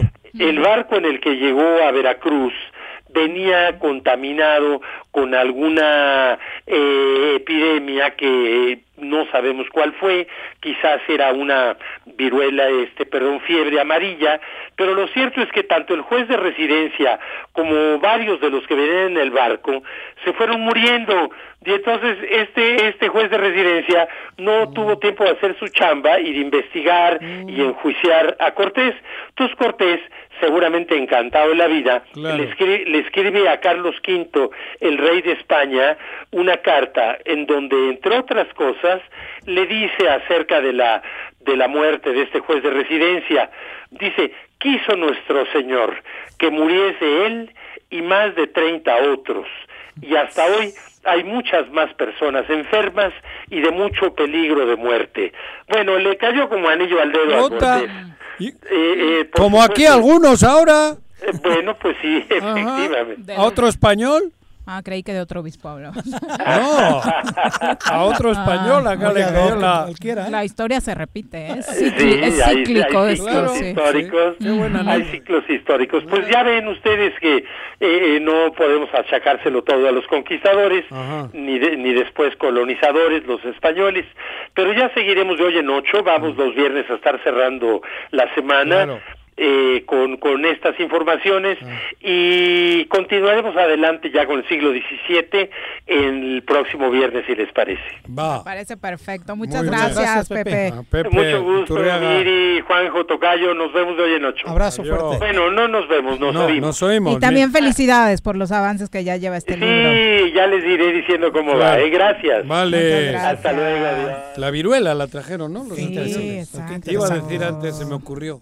¿Y Sanz qué trajo? Los sanguijuelas, las sanguijuelas. Ay. Ay, ternurita. En el barco, güey. Tus chistes malos. Sanguijuela. Oigan, nuestros amigos de Asociación Médica Robledo, ¿Qué? no nos vamos a cansar de recomendárselos. Eh, le brindan la mejor atención en sus distintas sucursales en Morelos. Eh, a Juanjo se le va un poco la No, no, no me hagas que haga la mención, cabrón. Entre el cubrebocas y el pañuelo para los mocos, ya no sé si me estoy soñando, sonando los Ellos mocos. están en Xochitepec, trasero, en dos puntos, en Chiconcoaqui, en Alpuyeca. También tienen una sucursal en la 3 de mayo, en la colonia Prohogar, en la Plaza del Músico, también en Tezoyuca y aquí en Cuernavaca, en Lomas de Aguatlán. Están abiertos las 24 horas del día en todas las sucursales y los puedes seguir en Facebook como Asociación Médica Robledo o comunicarse al 328-7305. Ándale. Y vamos ahora a una sección que te encanta ¿Cuál? también, Juanji, con la sexóloga. Señorita, la corneta, por favor. Ni las pomadas orientales, ni las pastillas de colores, ni las novelas brasileiras, ni rasurar un tigre a mano. Nada, nada, nada funciona mejor que escuchar juntitos. Sexo, sábanas y choros, la gustada sección de nuestra doctora Adriana Guadalupe López García, terapeuta sexual y de pareja. Y no más, chécate. Querida doctora, ¿cómo te va? Buenas tardes. Hola, Sí, hola, bueno. buenas tardes, ¿cómo están? ¡Doctora! Hola, Juan. ¿Eh? Saludarte. Con, ganas de saludar. Sí, eh, le- te- les iba escuchando, ¿eh? Ah, qué bueno. Les iba escuchando. Aquí nadie dijo nada. Ah, no, mira, cabrón. Ajá. Bueno, Cuéntanos, oigan, Doc. Oye, pues hoy les voy a platicarles y sobre todo, bueno, les voy a iniciar haciéndoles una pregunta. ¿Qué es qué consideran que se busca en una relación sexual? ¿Satisfacción sexual o a primero el satisfacción emocional? Deja que dé Ah, las perdón, opciones. A ver, ¿Cuáles perdón. opciones? ¿Satisfacción sexual Ah. o satisfacción emocional? A ver. O habrá la posibilidad de Las que se obtengan dos. las dos cosas. Lo ideal serían las dos, ¿no? A Lo ideal serían las dos. Bueno, yo depende. A ver, ¿no? Depende. Pero es que... De, pronto sí, es con alguien que a una cuestión El rapidín. sexual, sí. El rapidín. Que ya no hay rapidines en época de COVID. Bueno, pero es, que es verdad. Estás hablando de una relación ya este eh, eh, sí, consolidada con diríamos con amor o eso el ay cabrón qué buena está esta o qué bueno está este y va cabrón o cómo Es que, ¿qué crees? Eso, Juan José, es lo que va a ir variando. Ah. Eso es interesante y por eso iniciaba con esta pregunta, Ajá. porque seguramente habrá como situaciones donde digan, ah, bueno, en esto que podría ser casual, ¿no? Sí. Para algunas personas podría ser casual, Ah. y la intención es que haya satisfacción sexual. claro claro En las que están más consolidadas, Las dos. esperaríamos que Las hubiera dos. satisfacción sexual y satisfacción Claro. emocional, Ajá. ¿no? Eso Sí, es sí. esperado. sí, Sí, ¿eh? sí, Y sí. fíjense, es que es muy interesante porque han hecho estudios relacionados a este bienestar sexual, buscando, pues, saber, ¿no? Lo que la mayoría de las personas podrían decidir o podrían encontrar en relaciones sexuales, eh, muy en el, en el entorno de vivir o de estar conviviendo con esa persona. Que fíjense, la convivencia no significa que sean estables, ¿eh? están, están juntos, pero no necesariamente viven en una estabilidad. Ahora, fíjense, y lo, lo quiero retomar en este momento, en esto que, que estamos viviendo. Porque se esperaría que ahorita que tienen el tiempo, que las personas pueden dialogar, que a lo mejor ya llevan algunos meses o algunas semanas eh, en esta convivencia, el hecho de que puedan encontrar más satisfacción, o sea, esta combinación de las dos satisfacciones, pues que creen que no es lo, esperado. Se está viendo que hay como una tendencia más a buscar la satisfacción sexual y se acuerdan que habíamos platicado en algún momento como la necesidad de, de quitar el estrés, de, de liberarte de la sacar energías todo por ahí. ¿no? Claro. Exacto. Doctora, perdón que te interrumpa, pero recuerdas que hace dos semanas, tres, salió una encuesta que hablaba justamente de qué extrañaban o con quién extrañaban tener relaciones sexuales con la amante y decían que con la amante la gran mayoría de las mexicanas y los mexicanos. Entonces va muy en el mismo sentido. Las mexicanas no, vamos a sí, sí, va muy en el mismo sentido que estás planteando tú no no y además les voy a decir una cosa ahorita que decías eso Viri. Les quiero decir que hay eh, los estudios nos indican que las mujeres buscan más como el bienestar emocional. Emocional, claro. No, no tanto el sexual. Si es la combinación está... ay, ay, ay, ay, ay. Es real. Qué confundidas es real. Ay, ay, ay. Juan José. No, bueno, no sé, cabrón. Bueno, va, va, me callo. Al punto que voy es eso, que de alguna forma, ahorita en esta tendencia, ¿no? Como, bueno, se cambió la forma de, de vivir, incluyendo la parte sexual.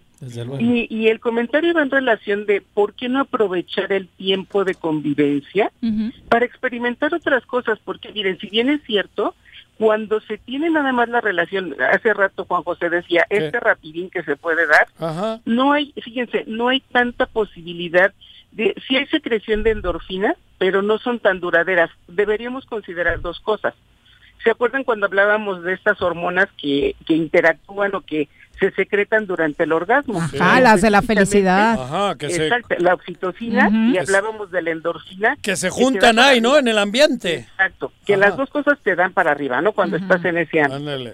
El detalle es que en rapidines se tendría que sincronizar la pareja para que los dos llegaran al orgasmo y hubiera esta secreción tanto de endorfinas como oxitocina, oxitocina en ambos. Si alguno de los dos no llega, entonces el beneficio obviamente será para el que tuvo el, día, ¿no? que se fue. Entonces fíjense, el problema es que se queda la tensión sexual. Y si se queda la tensión sexual y no se libera, se puede manifestar de diferentes formas, incluyendo el enojo. La frustración, ese claro. Esa incomodidad, que te quedaste prendido, prendido y no llegaste a nada. Claro. Y entonces hay como una sensación desagradable. Así me han usado a mí varias veces, doctora. Ay, ya, ya, ya, ya, ya, solo para satisfacción. Cuando él solo busca satisfacción emocional. Sí, sí. no, pues nada más. No, pero, pero es bueno el tema. A ver, sí, sí, sí, es muy bueno. Muy pero entonces lo que estoy entendiendo es que si se dan las dos, la satisfacción sexual y emocional, tenemos muchos mayores beneficios, doctora. Así Físicamente. pero pero a lo que voy es, tendremos que buscar el momento, Viri, porque no, estamos hablando de utilizar una relación sexual porque, o sea, en lugar de la masturbación, por ejemplo, ¿no? O decir, bueno, pues ya llevamos varios días y entonces ya es necesario, pues, el rapidín. Claro. O sea, lo que voy es, hay como tiempo... A descargar solo. ajá, hay, hay como tiempo para interactuar despacito, con distancia, o sea, con todas las precauciones que podrían tomarse en este momento y buscar la satisfacción de ambos. Porque si bien es cierto, esta satisfacción sexual, ya lo veíamos, hasta con una autoestimulación se puede dar, pero cuando están en pareja, ¿por qué no buscar? Y hay tantas opciones, de verdad que... Cuando te masturbas, ¿con quién se juntan las endorfinas, cabrón? Con nadie. Pues con tu mano. Ah, Por eso, ¿no? no sí, o sea, obviamente, digo, no es que esté mal, pero ah. ¿por qué no aprovechar que se tiene a la pareja? Y les voy a decir otra cosa, en esta connotación que se está viendo, cómo eh, la, la, violencia intrafamiliar o, el malestar de las personas por la misma la misma contingencia o el estar el encierro, sí. el estrés, la tensión de estar encerrado, está está más eh, está más como relacionado a que la gente se vuelva agresiva, al rompimiento más que a la concordia. pero fíjense, si hay orgasmos y si hay bienestar, obviamente no las endorfinas aumentan, hay bienestar, la oxitocina aumenta, hay bienestar afectivo. Ajá. Entonces, es mejor tener relaciones sexuales y hasta la frecuencia medido, ¿eh? Si han tenido relaciones sexuales, o sea, si se tienen dos, mínimo dos veces por semana, se cumple como con esta situación de secreción endorfínica y secreción oxitocina. Lo suficiente para que puedan pasársela bien. ¿Dos? De verdad. Sí, porque Y tampoco... si eres como Juanji, que dos al año, Doc. Ajá. No, pues ya. No, doctora, yo debería estar rompiendo ventanas entonces también. El coronavirus. Aquí ¿no? no me vengan a ventilar. Ahorita muy sexual, por favor. Doctora, ya sabes eso, si supieran con qué estoy pegando la puerta. Con el Con el bastón. ¡Ay, güey! pues sí. Grandes consejos Entonces, como siempre, doctora. Gracias. Así, así se los, se los dejo hoy puestos sobre la mesa para que reflexionen. Entonces- y bueno, yo sí creo que, que es un momento lindo para un acercamiento de pareja en una connotación de paz, de tranquilidad y obviamente de una unidad para pues darle para adelante, Viri, Juanjo. Sí. Entonces, menos rapidines, menos Darle. rapidines y más este Darle. darle con Sincronicidad. tiempo. Sin- Sincronicidad. Dijo Sí, bueno, darle. vayamos- La doctora ha dicho darle. Oiga, vayamos a secretar más endorfina y oxitocina en pareja, ¿no? Claro. Doc, si Muchas alguien gracias. tiene que consultarte, Eso. ¿cómo te encuentra? Con mucho gusto me pueden encontrar en el 310-1120 y en el Facebook como Adriana López, sexóloga. Muchas gracias. Vale. Cuídense mucho. Igual. Bye. Bye. Son las Qué consejos, 2 eh. con 32, muy buenos consejos. Espero que hayas tomado nota, Juan. José. Pausa. Dos al año le has dicho tú, cabrón. Adiós. ¿Se va a hacer o no se va a hacer la carnita asada? No, no se va a hacer ninguna carnita asada. Mejor quédate en casa y escucha. Yautepec es un municipio hermoso y con historia. Por eso, rehabilitamos el primer cuadro del centro histórico para que sea más accesible. Arreglamos las calles, mejoramos las fachadas y rehabilitamos el paseo del río Yautepec. Esto es solo el principio. Lo mejor está por venir. Agustín Alonso Gutiérrez, continuidad en el progreso.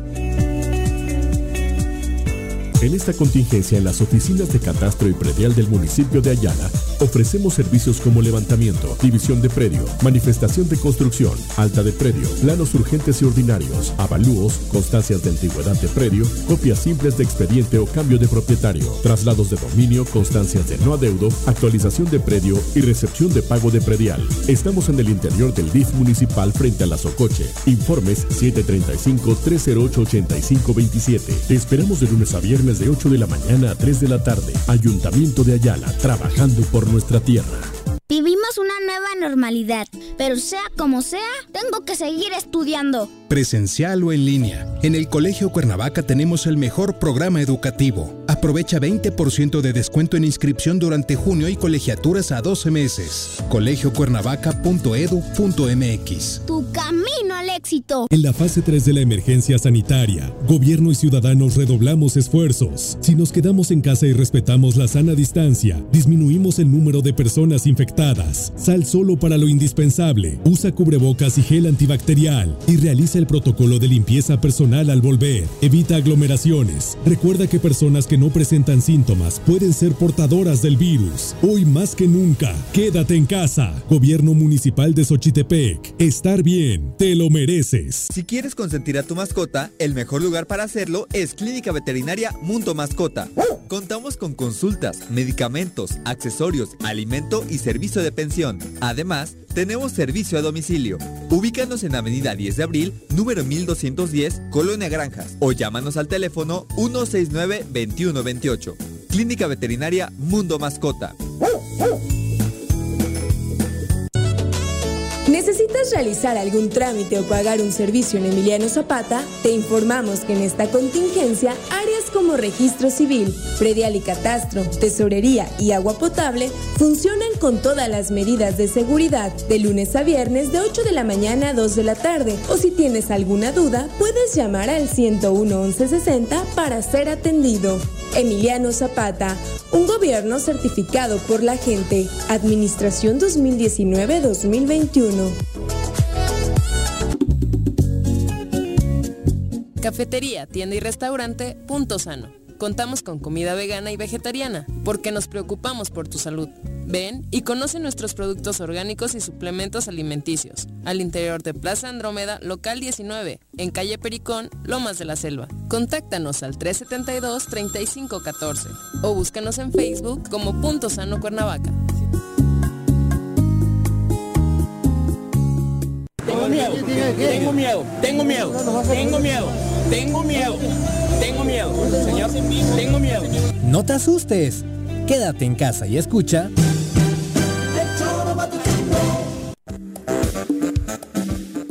36, de nueva cuenta es tema del momento en nuestro país, la Barbie. ¿Se acuerda usted de aquel narcotraficante Edgar eh, Valdés Villarreal? Se han dado a conocer a través de la investigación de la periodista Anabel Hernández nuevos documentos en torno a su participación, no solamente en las redes de narcotráfico en el país, sino también como testigo protegido. Ah, ya, testigo Se ha dado a conocer un documento judicial de una corte federal, no, pero desde aquel entonces. Ah. Se sabía que Ah, había era- sido a partir de su detención. no, antes. En este documento Antes, ¿no? judicial de una Corte Federal de Estados Unidos al cual se tuvo acceso en esta investigación, se revela que Valdés Villarreal, mejor conocido en el mundo criminal como la Barbie, de 2008 a 2010 fue informante de la DEA y el FBI. O sea, cuando vivía aquí en Morelos. Exacto, durante ese Uy. tiempo fue testigo Pues de la corrupción de funcionarios de Calderón. Habla precisamente cómo era informante de la DEA y del Departamento de los Estados Unidos. Eh, este documento es oficial y habla de cómo a través de Genaro García Luna el gobierno de Felipe Calderón no solamente compraba cabezas en el narcotráfico, sino que se deshacía de ellas cuando dejaban de funcionarle. Y en esta carta afirma que Calderón llegó a encabezar reuniones con líderes del narcotráfico. Es lo que Anabel lo ha mencionado en, en sus sus- libros. en sus libros, ¿no? Ujú. Que Hoy ya hay un documento oficial. Si es el documento oficial y los gringos dicen que era un infiltrado Lo han en- en- reconocido en, esos como dos tal. años, ahí no hay duda. No, hombre. Digo, cabrón. Porque otra cosa es que después cuentes y puedes contar lo que quieras, Claro. pero si ya estás de infiltrado trabajando para la CIA o para la DEA, o, La DEA. ahí la información Es una carta bastante amplia. Después habla de cómo intentaron desde el gobierno de Felipe Calderón, obviamente, deshacerse Taparlo. de, de él. Ujú. Exactamente, cuando descubre. Él cuando se entrega es que ya estaba todo Eh, preparado. Exacto. eh, trabajaba dos años Creo con que todos nos la olimos. Sí, bueno, fue el gran tema, la entrega cabrón, de, no. de la. Barbie, ¿no? Sonriendo cuando Sí. lo están presentando. cuando lo es, llevaban. es una imagen emblemática. Lle- ¿Llevará datos de Morelos? Joder, claro Pues que lo lleva. por acá. El ¿En que- qué año le mataron a Beltrán el Leiva? ah, no, En en 2009. Marta, en la- Ah. 2009. ¿Quién huye en el helicóptero de cabeza de vaca? ¿La Barbie o fue Beltrán? No, por eso, cabrón. ¿No? Entonces, Ajá. híjole. Hostia. Va, Dos puede- puede Pero no la dar- suelta, o sea, ese tipo de información la tienen ellos para en cortito Ah, claro. a los que saben Ir que está- negociando. ir negociando, cabrón. Pero digo, a ver si esta carta no coletea aquí a Morelos. ¿no? A Como si- siempre, Pero la porque, carta la porque soltaba siempre ahora- nos toca Sí, siempre aparte, nos ¿no? la están soltando ahorita por algo los gringos. Claro. Eh, Por se algo. vencía, eh, tenía una cláusula de no poder ventilarse esta información hasta 2020 Ah. porque se dio esta carta desde Ajá. aquel momento, ¿no? Entonces esta información se da ahora porque vencía el plazo, el término de confidencialidad eh, del documento. Son las 2.39, mejor vamos a hablar Oye, de caballos. no, pero también al, al chico este de, de- de Quintana Roo lo, lo mandaron de A Mario hospital. Villanueva. A Mario sí. Villanueva. Ya a su 70 casa. 20 años, cabrón, ¿eh? En la cárcel. Cedillo se lo... Sí, se lo- fue el que lo ejecutó. Como acá... Por caprichos a Carrillo familiares, Lea ¿no? también También, fue... Sí. Carrillo Lea se libró de la cárcel, pero fue Cedillo. Pero le- Mario... ¿eh? Pero a Mario No. lo mete y Lo 20 mete a la años ha echado el Ahí, señor este en, en la, cárcel. cárcel. Bueno, va. Vamos a hablar de caballos, Vamos a montar. No existe una sensación de libertad igual a la que se siente montado en un caballo. Ahí aprendes que la fuerza se complementa con la nobleza y la lealtad. Conoce más sobre los fieles corceles con nuestro experto Alboro en nuestra sección Arrienda Suelta. Malboro, ¿cómo te va? Muy buenas tardes. Buenas tardes, aquí Bienvenido. estamos. Gracias. A rienda suelta. A rienda suelta, aquí estamos otra vez con ustedes. Bu- buenas tardes. ¿Qué onda, Malboro? Aquí mira, ¿Con qué nos ilustras hoy? ahora quiero hablar un poquito de lo que es la cuestión de las cualidades de los caballos, las capacidades de cada uno. Bueno, lo, poquito que podamos hablar al respecto. Ya hablamos de la confianza, el, el respeto, la atención que debemos de tomar al caballo. Ahora vamos a hablar de, un, de los caballos cuando ya logramos todas esas fases. ¿Cómo sería ¿qué, qué sería lo, lo siguiente? Pues conocer las cualidades de nuestros caballos. Ajá. ¿Se le conoce desde que nace? ¿Se le va viendo? ¿O agarras un caballo ya de 6 Se les ve la percha, como dicen en Marlboro. Es que hay factores, en estos casos hay factores que determinan. Muchas veces estamos hablando de caballos de pura sangre para carreras de alto rendimiento, caballos cuartos de milla de carreras de- para cortas distancias, caballos de salto, en fin. Eh, Entonces, este, por esto te digo que hay, hay factores que determinan ciertas, fa- factores genéticos que determinan ciertas cualidades y capacidades físicas de cada caballo. En este caso vamos a hablar de un caballo X, un caballo común y corriente de silla, de, de, de, pues de trabajo, pues, ¿no? Entonces de ahí vamos a determinar muchas veces qué tan, qué tan bueno o qué mal caballo es en cuanto a la cuestión física y las actitudes y aptitudes del mismo. Vamos a decir, un caballo de silla debe de ser sumamente tranquilo y apacible. ¿Qué es un caballo de silla? ¿El de paseo? El de paseo, sí, y puede ser un caballo de, que fue de carreras o es de carreras, pero trae cualidades de, de- de mucha tranquilidad en sí mismo. Eh, Puede ser un caballo de salto y terminó siendo un caballo de paseo. Entonces, a lo que yo me refiero, las cualidades de los caballos es eso precisamente, que tengan la, la prestancia para lo que nosotros lo queremos. Ya sea un caballo que fue de salto o de carreras, lo quiero hacer este, de, de silla o de paseo, bueno, pues ahí es una buena cualidad del caballo y de ahí des- determina más o menos su carácter. Pero a ver, hay gente como yo que tenemos miedo al caballo. Sí. Digo, creo que muchos tenemos miedo al caballo y nos gusta, pero te, da, te montas al caballo con miedo. Te asusta, pero te gusta, Juan. Sí, como todo. Pero te subes al caballo y tienes miedo, cabrón, porque es un bicho, un ser vivo abajo. Claro, sí, tienes que Pero saberlo dominar. ustedes saben quién puede servir para gente como yo o, o qué caballo no, porque puta, de repente vas y se mueve rápido, se pone nervioso y te cagas arriba del Sí, caballo. Allí es trabajar con, el- digo, el conocimiento que uno ya tiene al respecto, va uno a determinar qué caballo es adecuado y apto para ello, para, para, para principiar. Ahora sí que un principiante jinete, ¿cómo, ¿qué caballo le voy a prestar? Entonces obviamente se requiere un caballo sumamente tranquilo, pero también en este caso no nomás se lo podemos dejar solo al caballo, también hay que, hay que, hay que también este, darle una, un asesoramiento al que quiere Claro. aprender a montar. Ajá. Y, y a veces, muchas veces, el, el- el- el vato que se va a subir a ese caballo está lleno de nervios, de Miedo. problemas, antecedentes que tuvo con algún caballo, entonces también tienes que trabajar con ello. A los Ajá, con los dos. Malboro, una, una pregunta. eh, va a ser quizás hasta muy básica y muy. Dime, claro ¿Cuál es el promedio de Tienen vida de un cuatro caballo? patas, güey. El, el- el No, promedio tan, de no vida- tan pendejo. Ah, perdón. Pero- Nada más porque estamos en internet te paso esa palabrota, Sí, pero y, ¿eh? y fíjate que no hay dicho Sí. Una ninguna. pregunta básica, ¿cuántas ¿Cuánto es el promedio de vida de un caballo? El promedio de vida está entre, fíjate que es una pregunta un poquito compleja porque hay quienes dicen que los caballos de 30 años ya son muy viejos. Yo conozco caballos de 40, 42 años que todavía se mueven. ¿En Digo, serio? ya son caballos Yo, ancianos. yo ¿Cómo pensé que era me- me- más corta. Es- por- No, mira, ya fue no una pregunta son- tan. O sea, No, 30, no. y los perros son de 40. 13, Sí, ¿no? 13, entre 12. ya está. 34 y, y 40 años es lo que llega a Ahora, vivir un ¿cómo? caballo. No sé si es por la edad o por el uso o por el trabajo que tenga, no sé cuál es el término. ¿Cómo puedes determinar que un caballo de carreras ya no sirve para unas carreras y ahora lo podrías pasar a, a ser un caballo de monta? O, de de, o paseo? semental. Ajá. Sí, si está en- entero, bueno, dices, este caballo fue, vamos a hablar en este caso, como dices, un caballo de carreras, entero. Comúnmente los caballos se castran y a veces hay caballos enteros que corren, ¿no? Que, que no están castrados.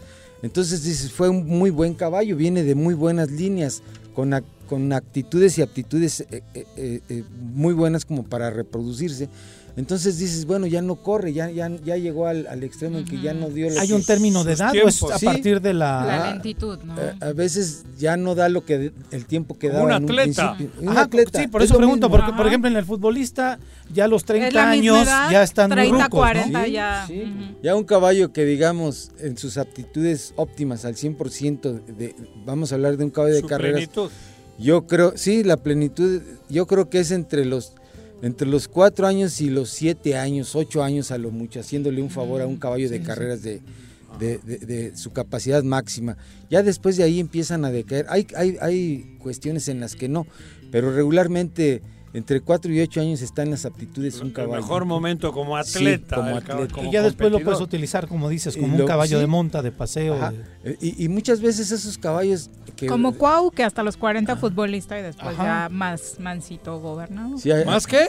Mansito. Ah, entendí O sea, otra cosa. maduro, me refiero Ah, a no, eso, ¿no? era men. Sí, ya para No, el fútbol, man. Ah. Ya para el fútbol no, pero pues tampoco. Tampoco tampoco te. Se quedó de cemental, güey. Ay, cabrón. Nunca toman en serio. Y sí decíamos que entonces pues sí este un caballo que dices ya no corrió y está entero ya no dio ya se le acabaron su, su batería pues pero lo puedo dejar para la reproducción se puede claro que sí hay caballos que terminan de esa manera ¿Hasta qué edad? Hasta los 30 años pueden ser sementales. pues pueden... 25 años 26 años Ah. sí sí sí Montan, claro o sea, Montan, se sí. cruzan. hasta los 30 años todavía Hay hay, veces que el caballo, aunque haya tenido buen, bueno todo eso que dices, lo han maltratado y tiene un chingo de problemas, ¿no? Psicológicos diríamos, Ah, porque ajá. también tienen eso los caballos. Volvemos a lo mismo, todo depende también el trato que se le dio en cuanto a, A Potrillo, desde desde, desde Potrillo, su trato físico, su trato emocional Ajá. y va a determinar con los años. Muchos caballos que fueron muy bien tratados y adecuadamente van a terminar siempre muy mansos y muy apacibles y muchos terminan precisamente para, para ser caballos de paseo. Así es. Iba a preguntar, ¿como cuántas razas de caballos hay? Este? Hay una variedad encanijada, Increíble. muchísimos. ¿Tu favorita cuál es para trabajar? Yo para mí, el- el- me- para mí en lo particular, uno de los mejores caballos es el cuarto de milla. Y, y en cuanto a Muy, mezclas muy hablando, mexicano, ¿no? pues Digo, sí, común, común en es- México, ¿no? Es un caballo estándar, es una raza estándar que soporta todo, muy inteligentes, muy apacibles, de un carácter muy Pero dentro de tranquilo. cuartos de milla, unos son para una cosa y otros para otra. No, no Sí. todos son para Hay de Sí. carreras, hay de. ¿Esto cómo se llama? De. Conformación, De charrería, de- ¿no? De trabajo. De trabajo. Hay cuarto de milla de trabajo, de cuarto de milla de, de carreras y cuarto de milla de conformación. A mí los que me gustan son los de carreras y los de los de trabajo. Son excelentes caballos de muy, muy buen carácter. ¿Cuáles son los de conformación? Pues el, el ¿Qué caballo de conformación es lo que buscan es una, vamos a decir, una belleza extrema en cuanto a su conformación. La elegancia. palabra, la- lo, lo más conformado que están. físico. Hermosos, preciosos. Pero a, a mí en lo particular no me gustan. No, no estoy, yo no estoy muy apto para ellos, para caballos muy grandes. Además son muy altos en su mayoría. Perfecto. Oye, ¿dónde te encuentra nuestro público si está interesado en que trabajes con su caballo o aprender a montar? Sí, claro, estamos a sus órdenes en el 777-1551-062. Estamos en Tres Marías, Rancho de la Media Luna. Ahí estamos a sus órdenes. Buenas Muchas tardes. gracias, Correcto. Malboro. Gracias, Malboro. Muchas gracias. ¿Cómo va Juanji con sus clases? No. Ahí va, No. ahí va muy ¿Ya no bien, grita? ya- ya lo- ¿Cómo no ya- grito, cabrón? Ya, no, ya no, me duele el culo y me duele todo. Te subo, güey. No, mejor. Vamos a pausa, ya No, no, hables de tengo tus intimidades. Sí, sí. rapidines, ¿En- no. ¿Ahí, en esa parte? Ah, Y ¿No? más adelante, por Ay, no, el- no nos cuentes. No, pues ¿para qué preguntas? Vamos a pausa. Sí le hace falta una... ¿Le hace falta? Quédate en casa. Quédate en casa. Quédate en casa. Quédate en casa. Quédate, quédate, quédate. Y escucha ¿Necesitas realizar algún trámite o pagar un servicio en Emiliano Zapata? Te informamos que en esta contingencia, áreas como registro civil, predial y catastro, tesorería y agua potable funcionan con todas las medidas de seguridad de lunes a viernes de 8 de la mañana a 2 de la tarde. O si tienes alguna duda, puedes llamar al 101 1160 para ser atendido. Emiliano Zapata, un gobierno certificado por la gente. Administración 2019-2021. Canina domicilio Suaves Lomitos. Ofrece los servicios de baño, estética, desparasitación, vacunas, corte de uñas, baños medicados y pensión. Apapacha a tu suave lomito agendando tu cita con nosotros al 777-639-15. Pregunta por nuestras promociones en nuestro Facebook Suaves Lomitos y en Instagram como Suaves Lomitos Grooming. El Ayuntamiento de Cuernavaca, en apoyo a tu economía y ante la contingencia por el COVID-19, te otorga un incentivo fiscal para que regularices tu adeudo en impuesto predial y servicios municipales, con un descuento hasta del 100% en multas y recargos en abril, mayo y junio. Realiza tu pago en línea en la página cuernavaca.gov.mx, en la sección de trámites o desde tu celular con la aplicación Cuernavaca Digital para sistema Android. Tú me cuidas, yo te cuido. ¿Te gustan los caballos? ¿Tienes uno? ¿Sabes montar? ¿No? ¿Quieres aprender? Conoce los beneficios de hacerlo en Rancho de la Media Luna en Huitzilac. Contáctanos al 777-155-1062.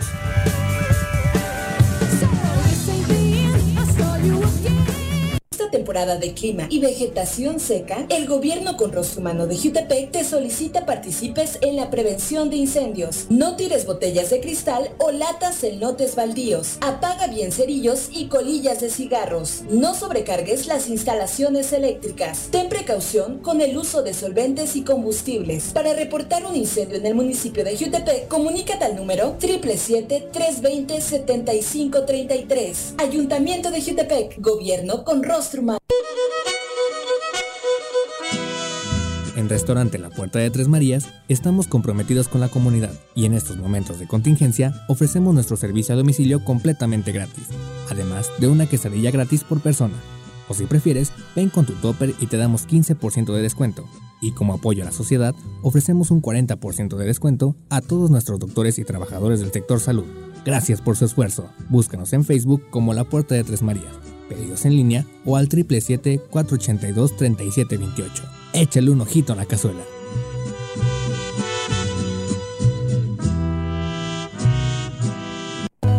Todos debemos ayudar a disminuir el riesgo de contagio de coronavirus. Recuerda que el COVID-19 se contagia de persona a persona al toser y estornudar, estrechar la mano de una persona enferma o tocar algún objeto con el virus y luego tocarse sin lavarse las manos. Por eso es muy importante. Lávate frecuentemente las manos, cúbrete con un pañuelo o con el ángulo del codo al toser o estornudar. Evita contacto directo con personas que tengan síntomas de resfriado o gripe. No te automediques y en caso de presentar síntomas, acude al médico. Quincuagésima cuarta legislatura. Congreso del Estado de Morelos.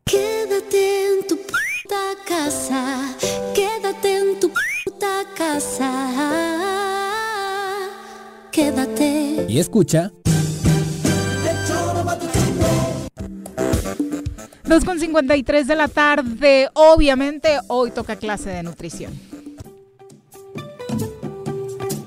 Piensa en un futuro sano. Tú también puedes tener una mejor calidad de vida. Conoce cómo llevar una alimentación saludable con los productos naturales y orgánicos que la doctora Mónica Novielo de Punto Sano tiene para ti en el choro. ¿Cómo te va, Doc? Muy buenas Muy tardes. buenas tardes, ¿cómo están? Bienvenida. Gracias. Gracias. Cuéntanos. ¿qué Bueno, hoy hoy? voy a hablarles del glutamato monosódico. Ay, qué feo nombre. Sí, en mi casa le decimos así. glutamato temato monosódico. ¿Sabe igual ¿Y que si como te mata? Sí, te mata. Digo, ¿sabe igual que como suena? Es que es un exacerbador del sabor, entonces te hace que todo sepa más rico. O sea, es un aditivo que le ponen a muchos alimentos empacados, eh, enlatados, ¿no? Entonces la gente cree que es un conservador o algo así, pero no, no es un conservador, es un exacerbador del sabor. Entonces, bueno, me voy a ir un poquito a la historia de dónde salió esto. Eh, un japonés, un bioquímico. eh, los japoneses tienen un alga que se llama alga kombu, ellos comen muchas algas, Ujú. son buenísimas. Y hay una que se llama en particular kombu, que la usan muchísimo para hacer caldos y diferentes cosas porque da muy buen sabor. Entonces este bioquímico quiso como aislar el sabor del alga kombu por, por el sabor rico que le daba la comida. Y entonces aisló el ácido glutámico, que es un- una- uno de los aminoácidos, o sea, es una proteína. Y, la, y le echó sal, le echó sodio, ¿no? Entonces eh, eso hizo como que se aislara el sabor y lo hizo como polvito. Y ahí empezó, él le llamó a esto umami, que es, le, es como el quinto sabor, ¿no? Porque es Mm. el salado, dulce, ácido y amargo, ¿no? Entonces este era el quinto sabor y lo que vio es que como que hacía que todo supiera más rico. Pero bueno, Entonces, ajá. es que mi pregunta era, como se oye muy raro, dices, tú sabes raro. Entonces es todo lo contrario del nombre. Bueno, ¿Cómo se entonces, sí, entonces después de años... ¿Cómo es el nombre? Glutamato monosódico. Eh, bueno, es, es- este, este bioquímico le llamó a esta sustancia que él aisló, le llamó umami. Pero después de años, esto fue como por ahí de 1908 o algo así, pero por ahí de los 60 lo hicieron químico en un laboratorio. Entonces, igual aislaron el glutamato, el ácido glutámico, le pusieron sodio, pero ya químicamente. Y entonces hicieron este así, eh, glutamato monosódico, ¿no? Entonces, eh, pues en China y Japón usan mucho una cosa que se llama ajinomoto, que es un polvito blanco, que es esta sustancia, y se la ponen mucho sobre todo a la comida china. Entonces empezaron a dar cuenta que ibas al restaurante chino y salías con dolor de cabeza, te ponías todo rojo, palpitaciones. Entonces empecé- eso lo notó también un japonés y vio que, pues dijo, ¿será la salsa de soya? ¿Será el alcohol que tomé? Hoy se les pasó. Eh, ¿Qué pasó? Entonces, ¿Saque o cuál es esa madre? Sí, el saque, ¿no? Pero no, vio que era este polvito que le echaban a, pues a los alimentos en general A todos. para exacerbar el sabor, ¿no? Entonces, bueno, empezaron a hacer estudios, con, sobre todo con ratones, ¿no? Y vieron que empezaban a darles problemas de salud a los ratones. Bueno, y hoy por hoy se han dado cuenta que aparte de esto que le llamaron incluso el síndrome del restaurante chino, porque sales con dolor de cabeza, eh, taquicardia, ¿no? Este, hay gente que le da hasta reacciones alérgicas graves, Como ¿no? cuando te tomas un Red Bull. Ándale. Eh, Digo. como cuando- sí, igual te pones rojo, te da taquicardia, pues igual. sí. Pero ¿saben dónde está el glutamato monosódico? En el Nor Suiza. El jugo Maggi Ah, es cabrón. puro glutamato monosódico. Puro. O sea, lo que pasa es que luego... Esas pastillas que venden. esas- esos cubitos, cuadritos. Pero Esos, está el en primer todos los hogares de México. Sí, y el primer ingrediente es glutamato monosódico. Y bueno, han visto, es neurotóxico, o sea, afecta a las neuronas, porque hace que trabajen de más. Entonces se empiezan a agotar y muchas se mueren. Mm. Se queman. Se queman, ¿no? O sea, te las echas en, un- en una comidita de estas, ¿no? Qué grave. Pero díganme quién no usa Nor Suiza, En o bueno, o el que sea. No, no, no. Sí. No, yo No, no. Pero en- bueno, en el muchísimas 99% de los. Y- hogares te del país está Sí, y es te lo va, fácil. Sí. y te va atrofiando Agua el gusto, porque ya todo te sabe muchísimo. entonces- Saladísimo. Saladísimo porque es una sal Sí. finalmente, ¿no? Y vean los ingredientes. Me iba a traer una cajita, pero hubiera tenido que pasar a comprarla porque yo no tengo en casa, ¿verdad? Y para que vieran los ingredientes. Es el primer ingrediente, glutamato monosódico. Y luego lo enmascaran con otros nombres. Ponen proteína vegetal hidrolizada. Cuando vean eso, es glutamato monosódico. También ponen alimento para levadura. Que eso lo traen los panes de caja, Ah, sí, aquí como lo el pan tengo. bimbo. Sal yodada, Ajá. azúcar, fécula de maíz, glutamato monosódico, Ah, bueno, es el madre. cuarto. Ajá. proteína vegetal hidrolizada. Ahí está, más glutamato monosódico. Grasa de res, Ajá. grasa de carne y grasa de pollo, Ajá. cebolla, extracto de levadura, Extracto de levadura Res. es glutamato monosódico. ok, Joder. tóxido de silicio, Ajá, es un ajo, conservador. agua, perejil, ácido cítrico, Ajo. Inosinato disódico, Ajá, que tal- otro sé, sodio, no, no es glutamato, pero es Pimienta, colorante natural y colorantes artificiales. Ajá, y luego como gran cosa en la cajita te ponen enfrente, no contiene conservadores. Y de verdad, no contiene conservadores. Pero ¿qué tal el resto? El ¿Me entiendes? Sí. Y el jugo Maggi, si lo tienes ahí, a ver para que leas qué trae. Ah, también. Es ¿En puro glutamato. Pero ese también puro. está por todos los lados. No, hombre, pues si te ponen botanita, o sea, zanahoria, ¿y qué le ponen? No, jugo Maggi. ¿no? No, Bueno, pues, ya, perdón, pero ya pronto- dije un buen de No, está bien, no te preocupes. Sí. No, yo de Ahorita pronto lo los buscamos. cacahuates con la Ah, inglesa, con otra. la Maggi, Ah. con el... Exacto. Los cacahuates japoneses. Sí. Bueno, hay que leer los ingredientes también, pero está como empanizado, esa Sí, es claro, harina sí, sí, sí. blanca, Ay, que es una porquería. cacahuates japoneses, no, Y no. tiene glutamato monosódico. Muchas papitas, chicharroncitos, todos esos que le compran a los niños. Imagínate, desde los pobres ya les estás arruinando el pobre cerebro porque es es- neurotóxico. Es que es neta, Y yo me aviento a los japoneses visto- con Maggi, con inglesa y con Valentina. Ah, bueno, inglesa. La ¿Cómo te salsa inglesa, glutamato monosódico. cacahuates. Ah, Los japoneses. Mejor cómete los cacahuates Sí, el jugo naturales. Maggi inicia, Maggi inicia con proteína vegetal hidrolizada, hidrolizada, o sea, glutamato monosódico. agua, aroma, eh, potenciador de sabor. ¿Qué es eso? Glutamato mo- nos envenena. monosódico. Nos están envenenando. Sí, y últimamente han hecho más experimentos con ratones, menos mal, porque si no ya hubieran matado a algún cristiano por ahí, y les ha dado cáncer a los ratones, o sea, también es cancerígeno. Pero ¿y por qué se permite? O sea...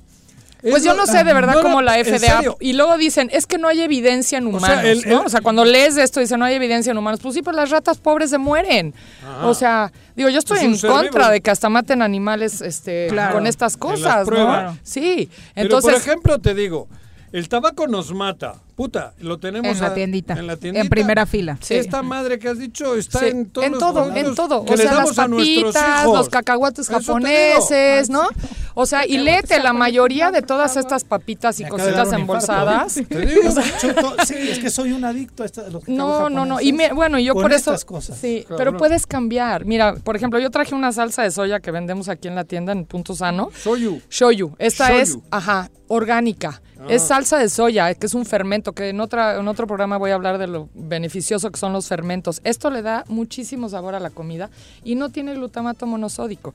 Digo, hay salsas de soya que sí las tienen, muchas que son comerciales. Tienen que por eso leer los ingredientes, no la tablita nutrimental, donde dice los ingredientes para ver qué trae, ¿no? Entonces ahí cuando veas estas proteínas hidrolizadas o glutamato monosódico o alimento para levadura, ya saben que eso es glutamato monosódico. Glutamato, temato monosódico. Aparte los nombres, ¿no? Lo de proteína hidrolizada suena hasta Así como una, sí. una Ah, proteína, sí, ¿no? sí. Que ¿De me dónde estoy viene? comiendo ¿Qué- buena. qué Y es que que lo sacan de una proteína, ¿no? Del ácido glutámico. Por eso proteínas hidrolizadas, pero pues ya están manipuladas en un laboratorio, ¿no?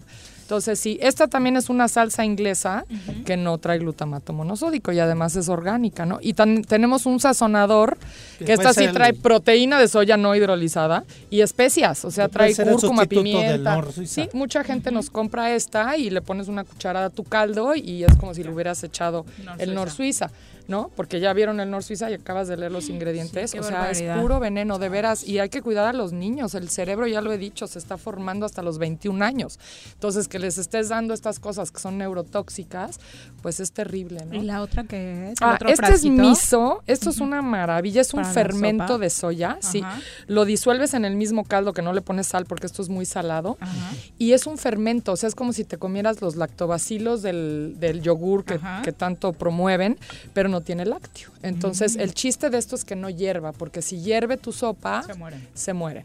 Entonces, ya cuando están listas tus verduras o el caldo que hayas hecho, te digo, nada más lo disuelves, este, es como una cucharadita por, por porción chiquita, y este, la disuelves en el mismo caldito y ya te queda este, con sabor y con sal, porque es, lo, lo fermentan en sal. Lo Y interesante de esta sección, por supuesto, es conocer que hay opciones. Hay ¿no? opciones, Para sí. Por ejemplo, tus cacahuates, digo, en vez de, jap- de japoneses, te los compras naturales Sí, claro, sí. y les pones salsa de soya en vez de jugo Maggi. Tu chilito, claro que sí. Hay unos buenísimos Hay con unos salsa y es- muy con- perdón, buenos. con sal- un poco de sal y O chile que piquín, así este en polvo que no chile tiene de árbol, nada que ahí se lo pican nuestras amigas de árbol. Xochocote, la que extrañamos tanto. Allá iba a decir Ah, eso. bueno, Sí, pues hay muchas opciones de De chile bueno, ¿no? Y este y salsa de soya en vez de jugo Maggi, ¿no? Y estos caldos vegetales o incluso especias, puedes usar ajo, cebolla, perejil, Directo. cilantro. Directamente. Yo hago ¿no? caldos y ni siquiera uso esto, ¿eh? Claro, o sea, uso pura natural. verdura con tantito ajo que le da mucho sabor, cilantro, perejil, albahaca, o sea, tenemos muchas opciones de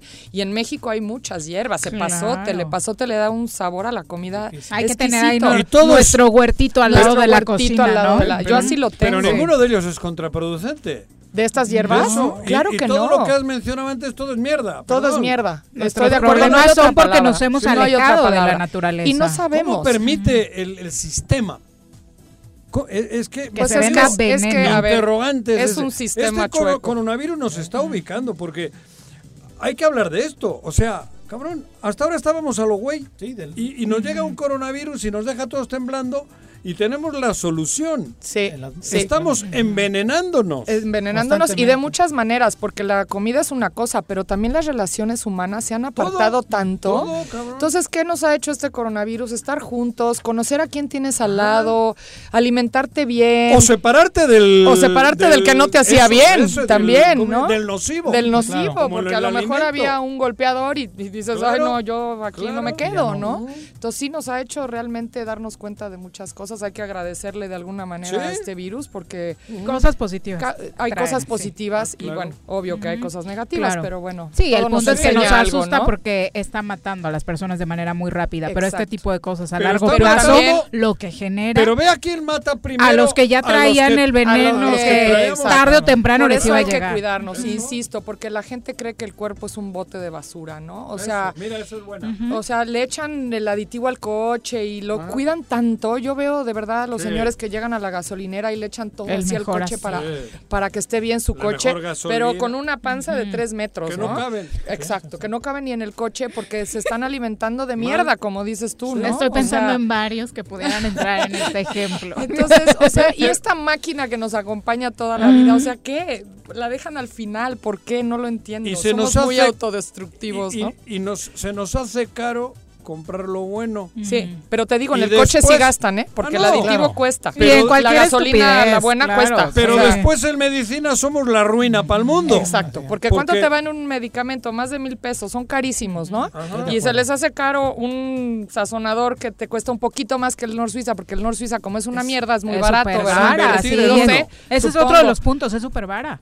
La verdad. ¿Pero por qué? Porque es pura Claro. cochinada. Si fuera algo de calidad no Y costaría te, lo que te lo cuesta. hacen a granel. ay, te- Sí. en grande. Doctora, ¿dónde te encuentra nuestro público? Eh, Punto sano. en y todas estas Sano. opciones las tienen ahí. Ahí. Estamos en Plaza Andrómeda, en el local 19, y estamos abiertos al público. Tenemos servicio a domicilio y hoy tenemos pozole, como Vegano. todos los jueves, todos vegano, delicioso. Gracias, Doc. Gracias a Gracias. ustedes. Buenas Buena tardes. tarde. Nosotros ya nos vamos corriendo porque hay dos eventazos en este momento. ¿Qué? En tecnología se está presentando el Play 5 para todos los fans, ahora que se han sumado con lo de la. E-Liga, eh, para que puedas jugar, Juan José, Uh. Nunca. Y, No, no, déjate. y por otro lado, la nota más importante creo que para ¿Qué? nosotros es que regresa el fútbol, Fútbol. español Ah, con el derby entre el Sevilla. Y el Betis. Así que ya está arrancando. Vámonos a ver lo que tengan. Mira. Muy buena tarde. Gracias, Pepe, por Pepe. acompañarnos. Gracias como siempre. Muy Hasta buenas luego. tardes. Cuídate, Pepe.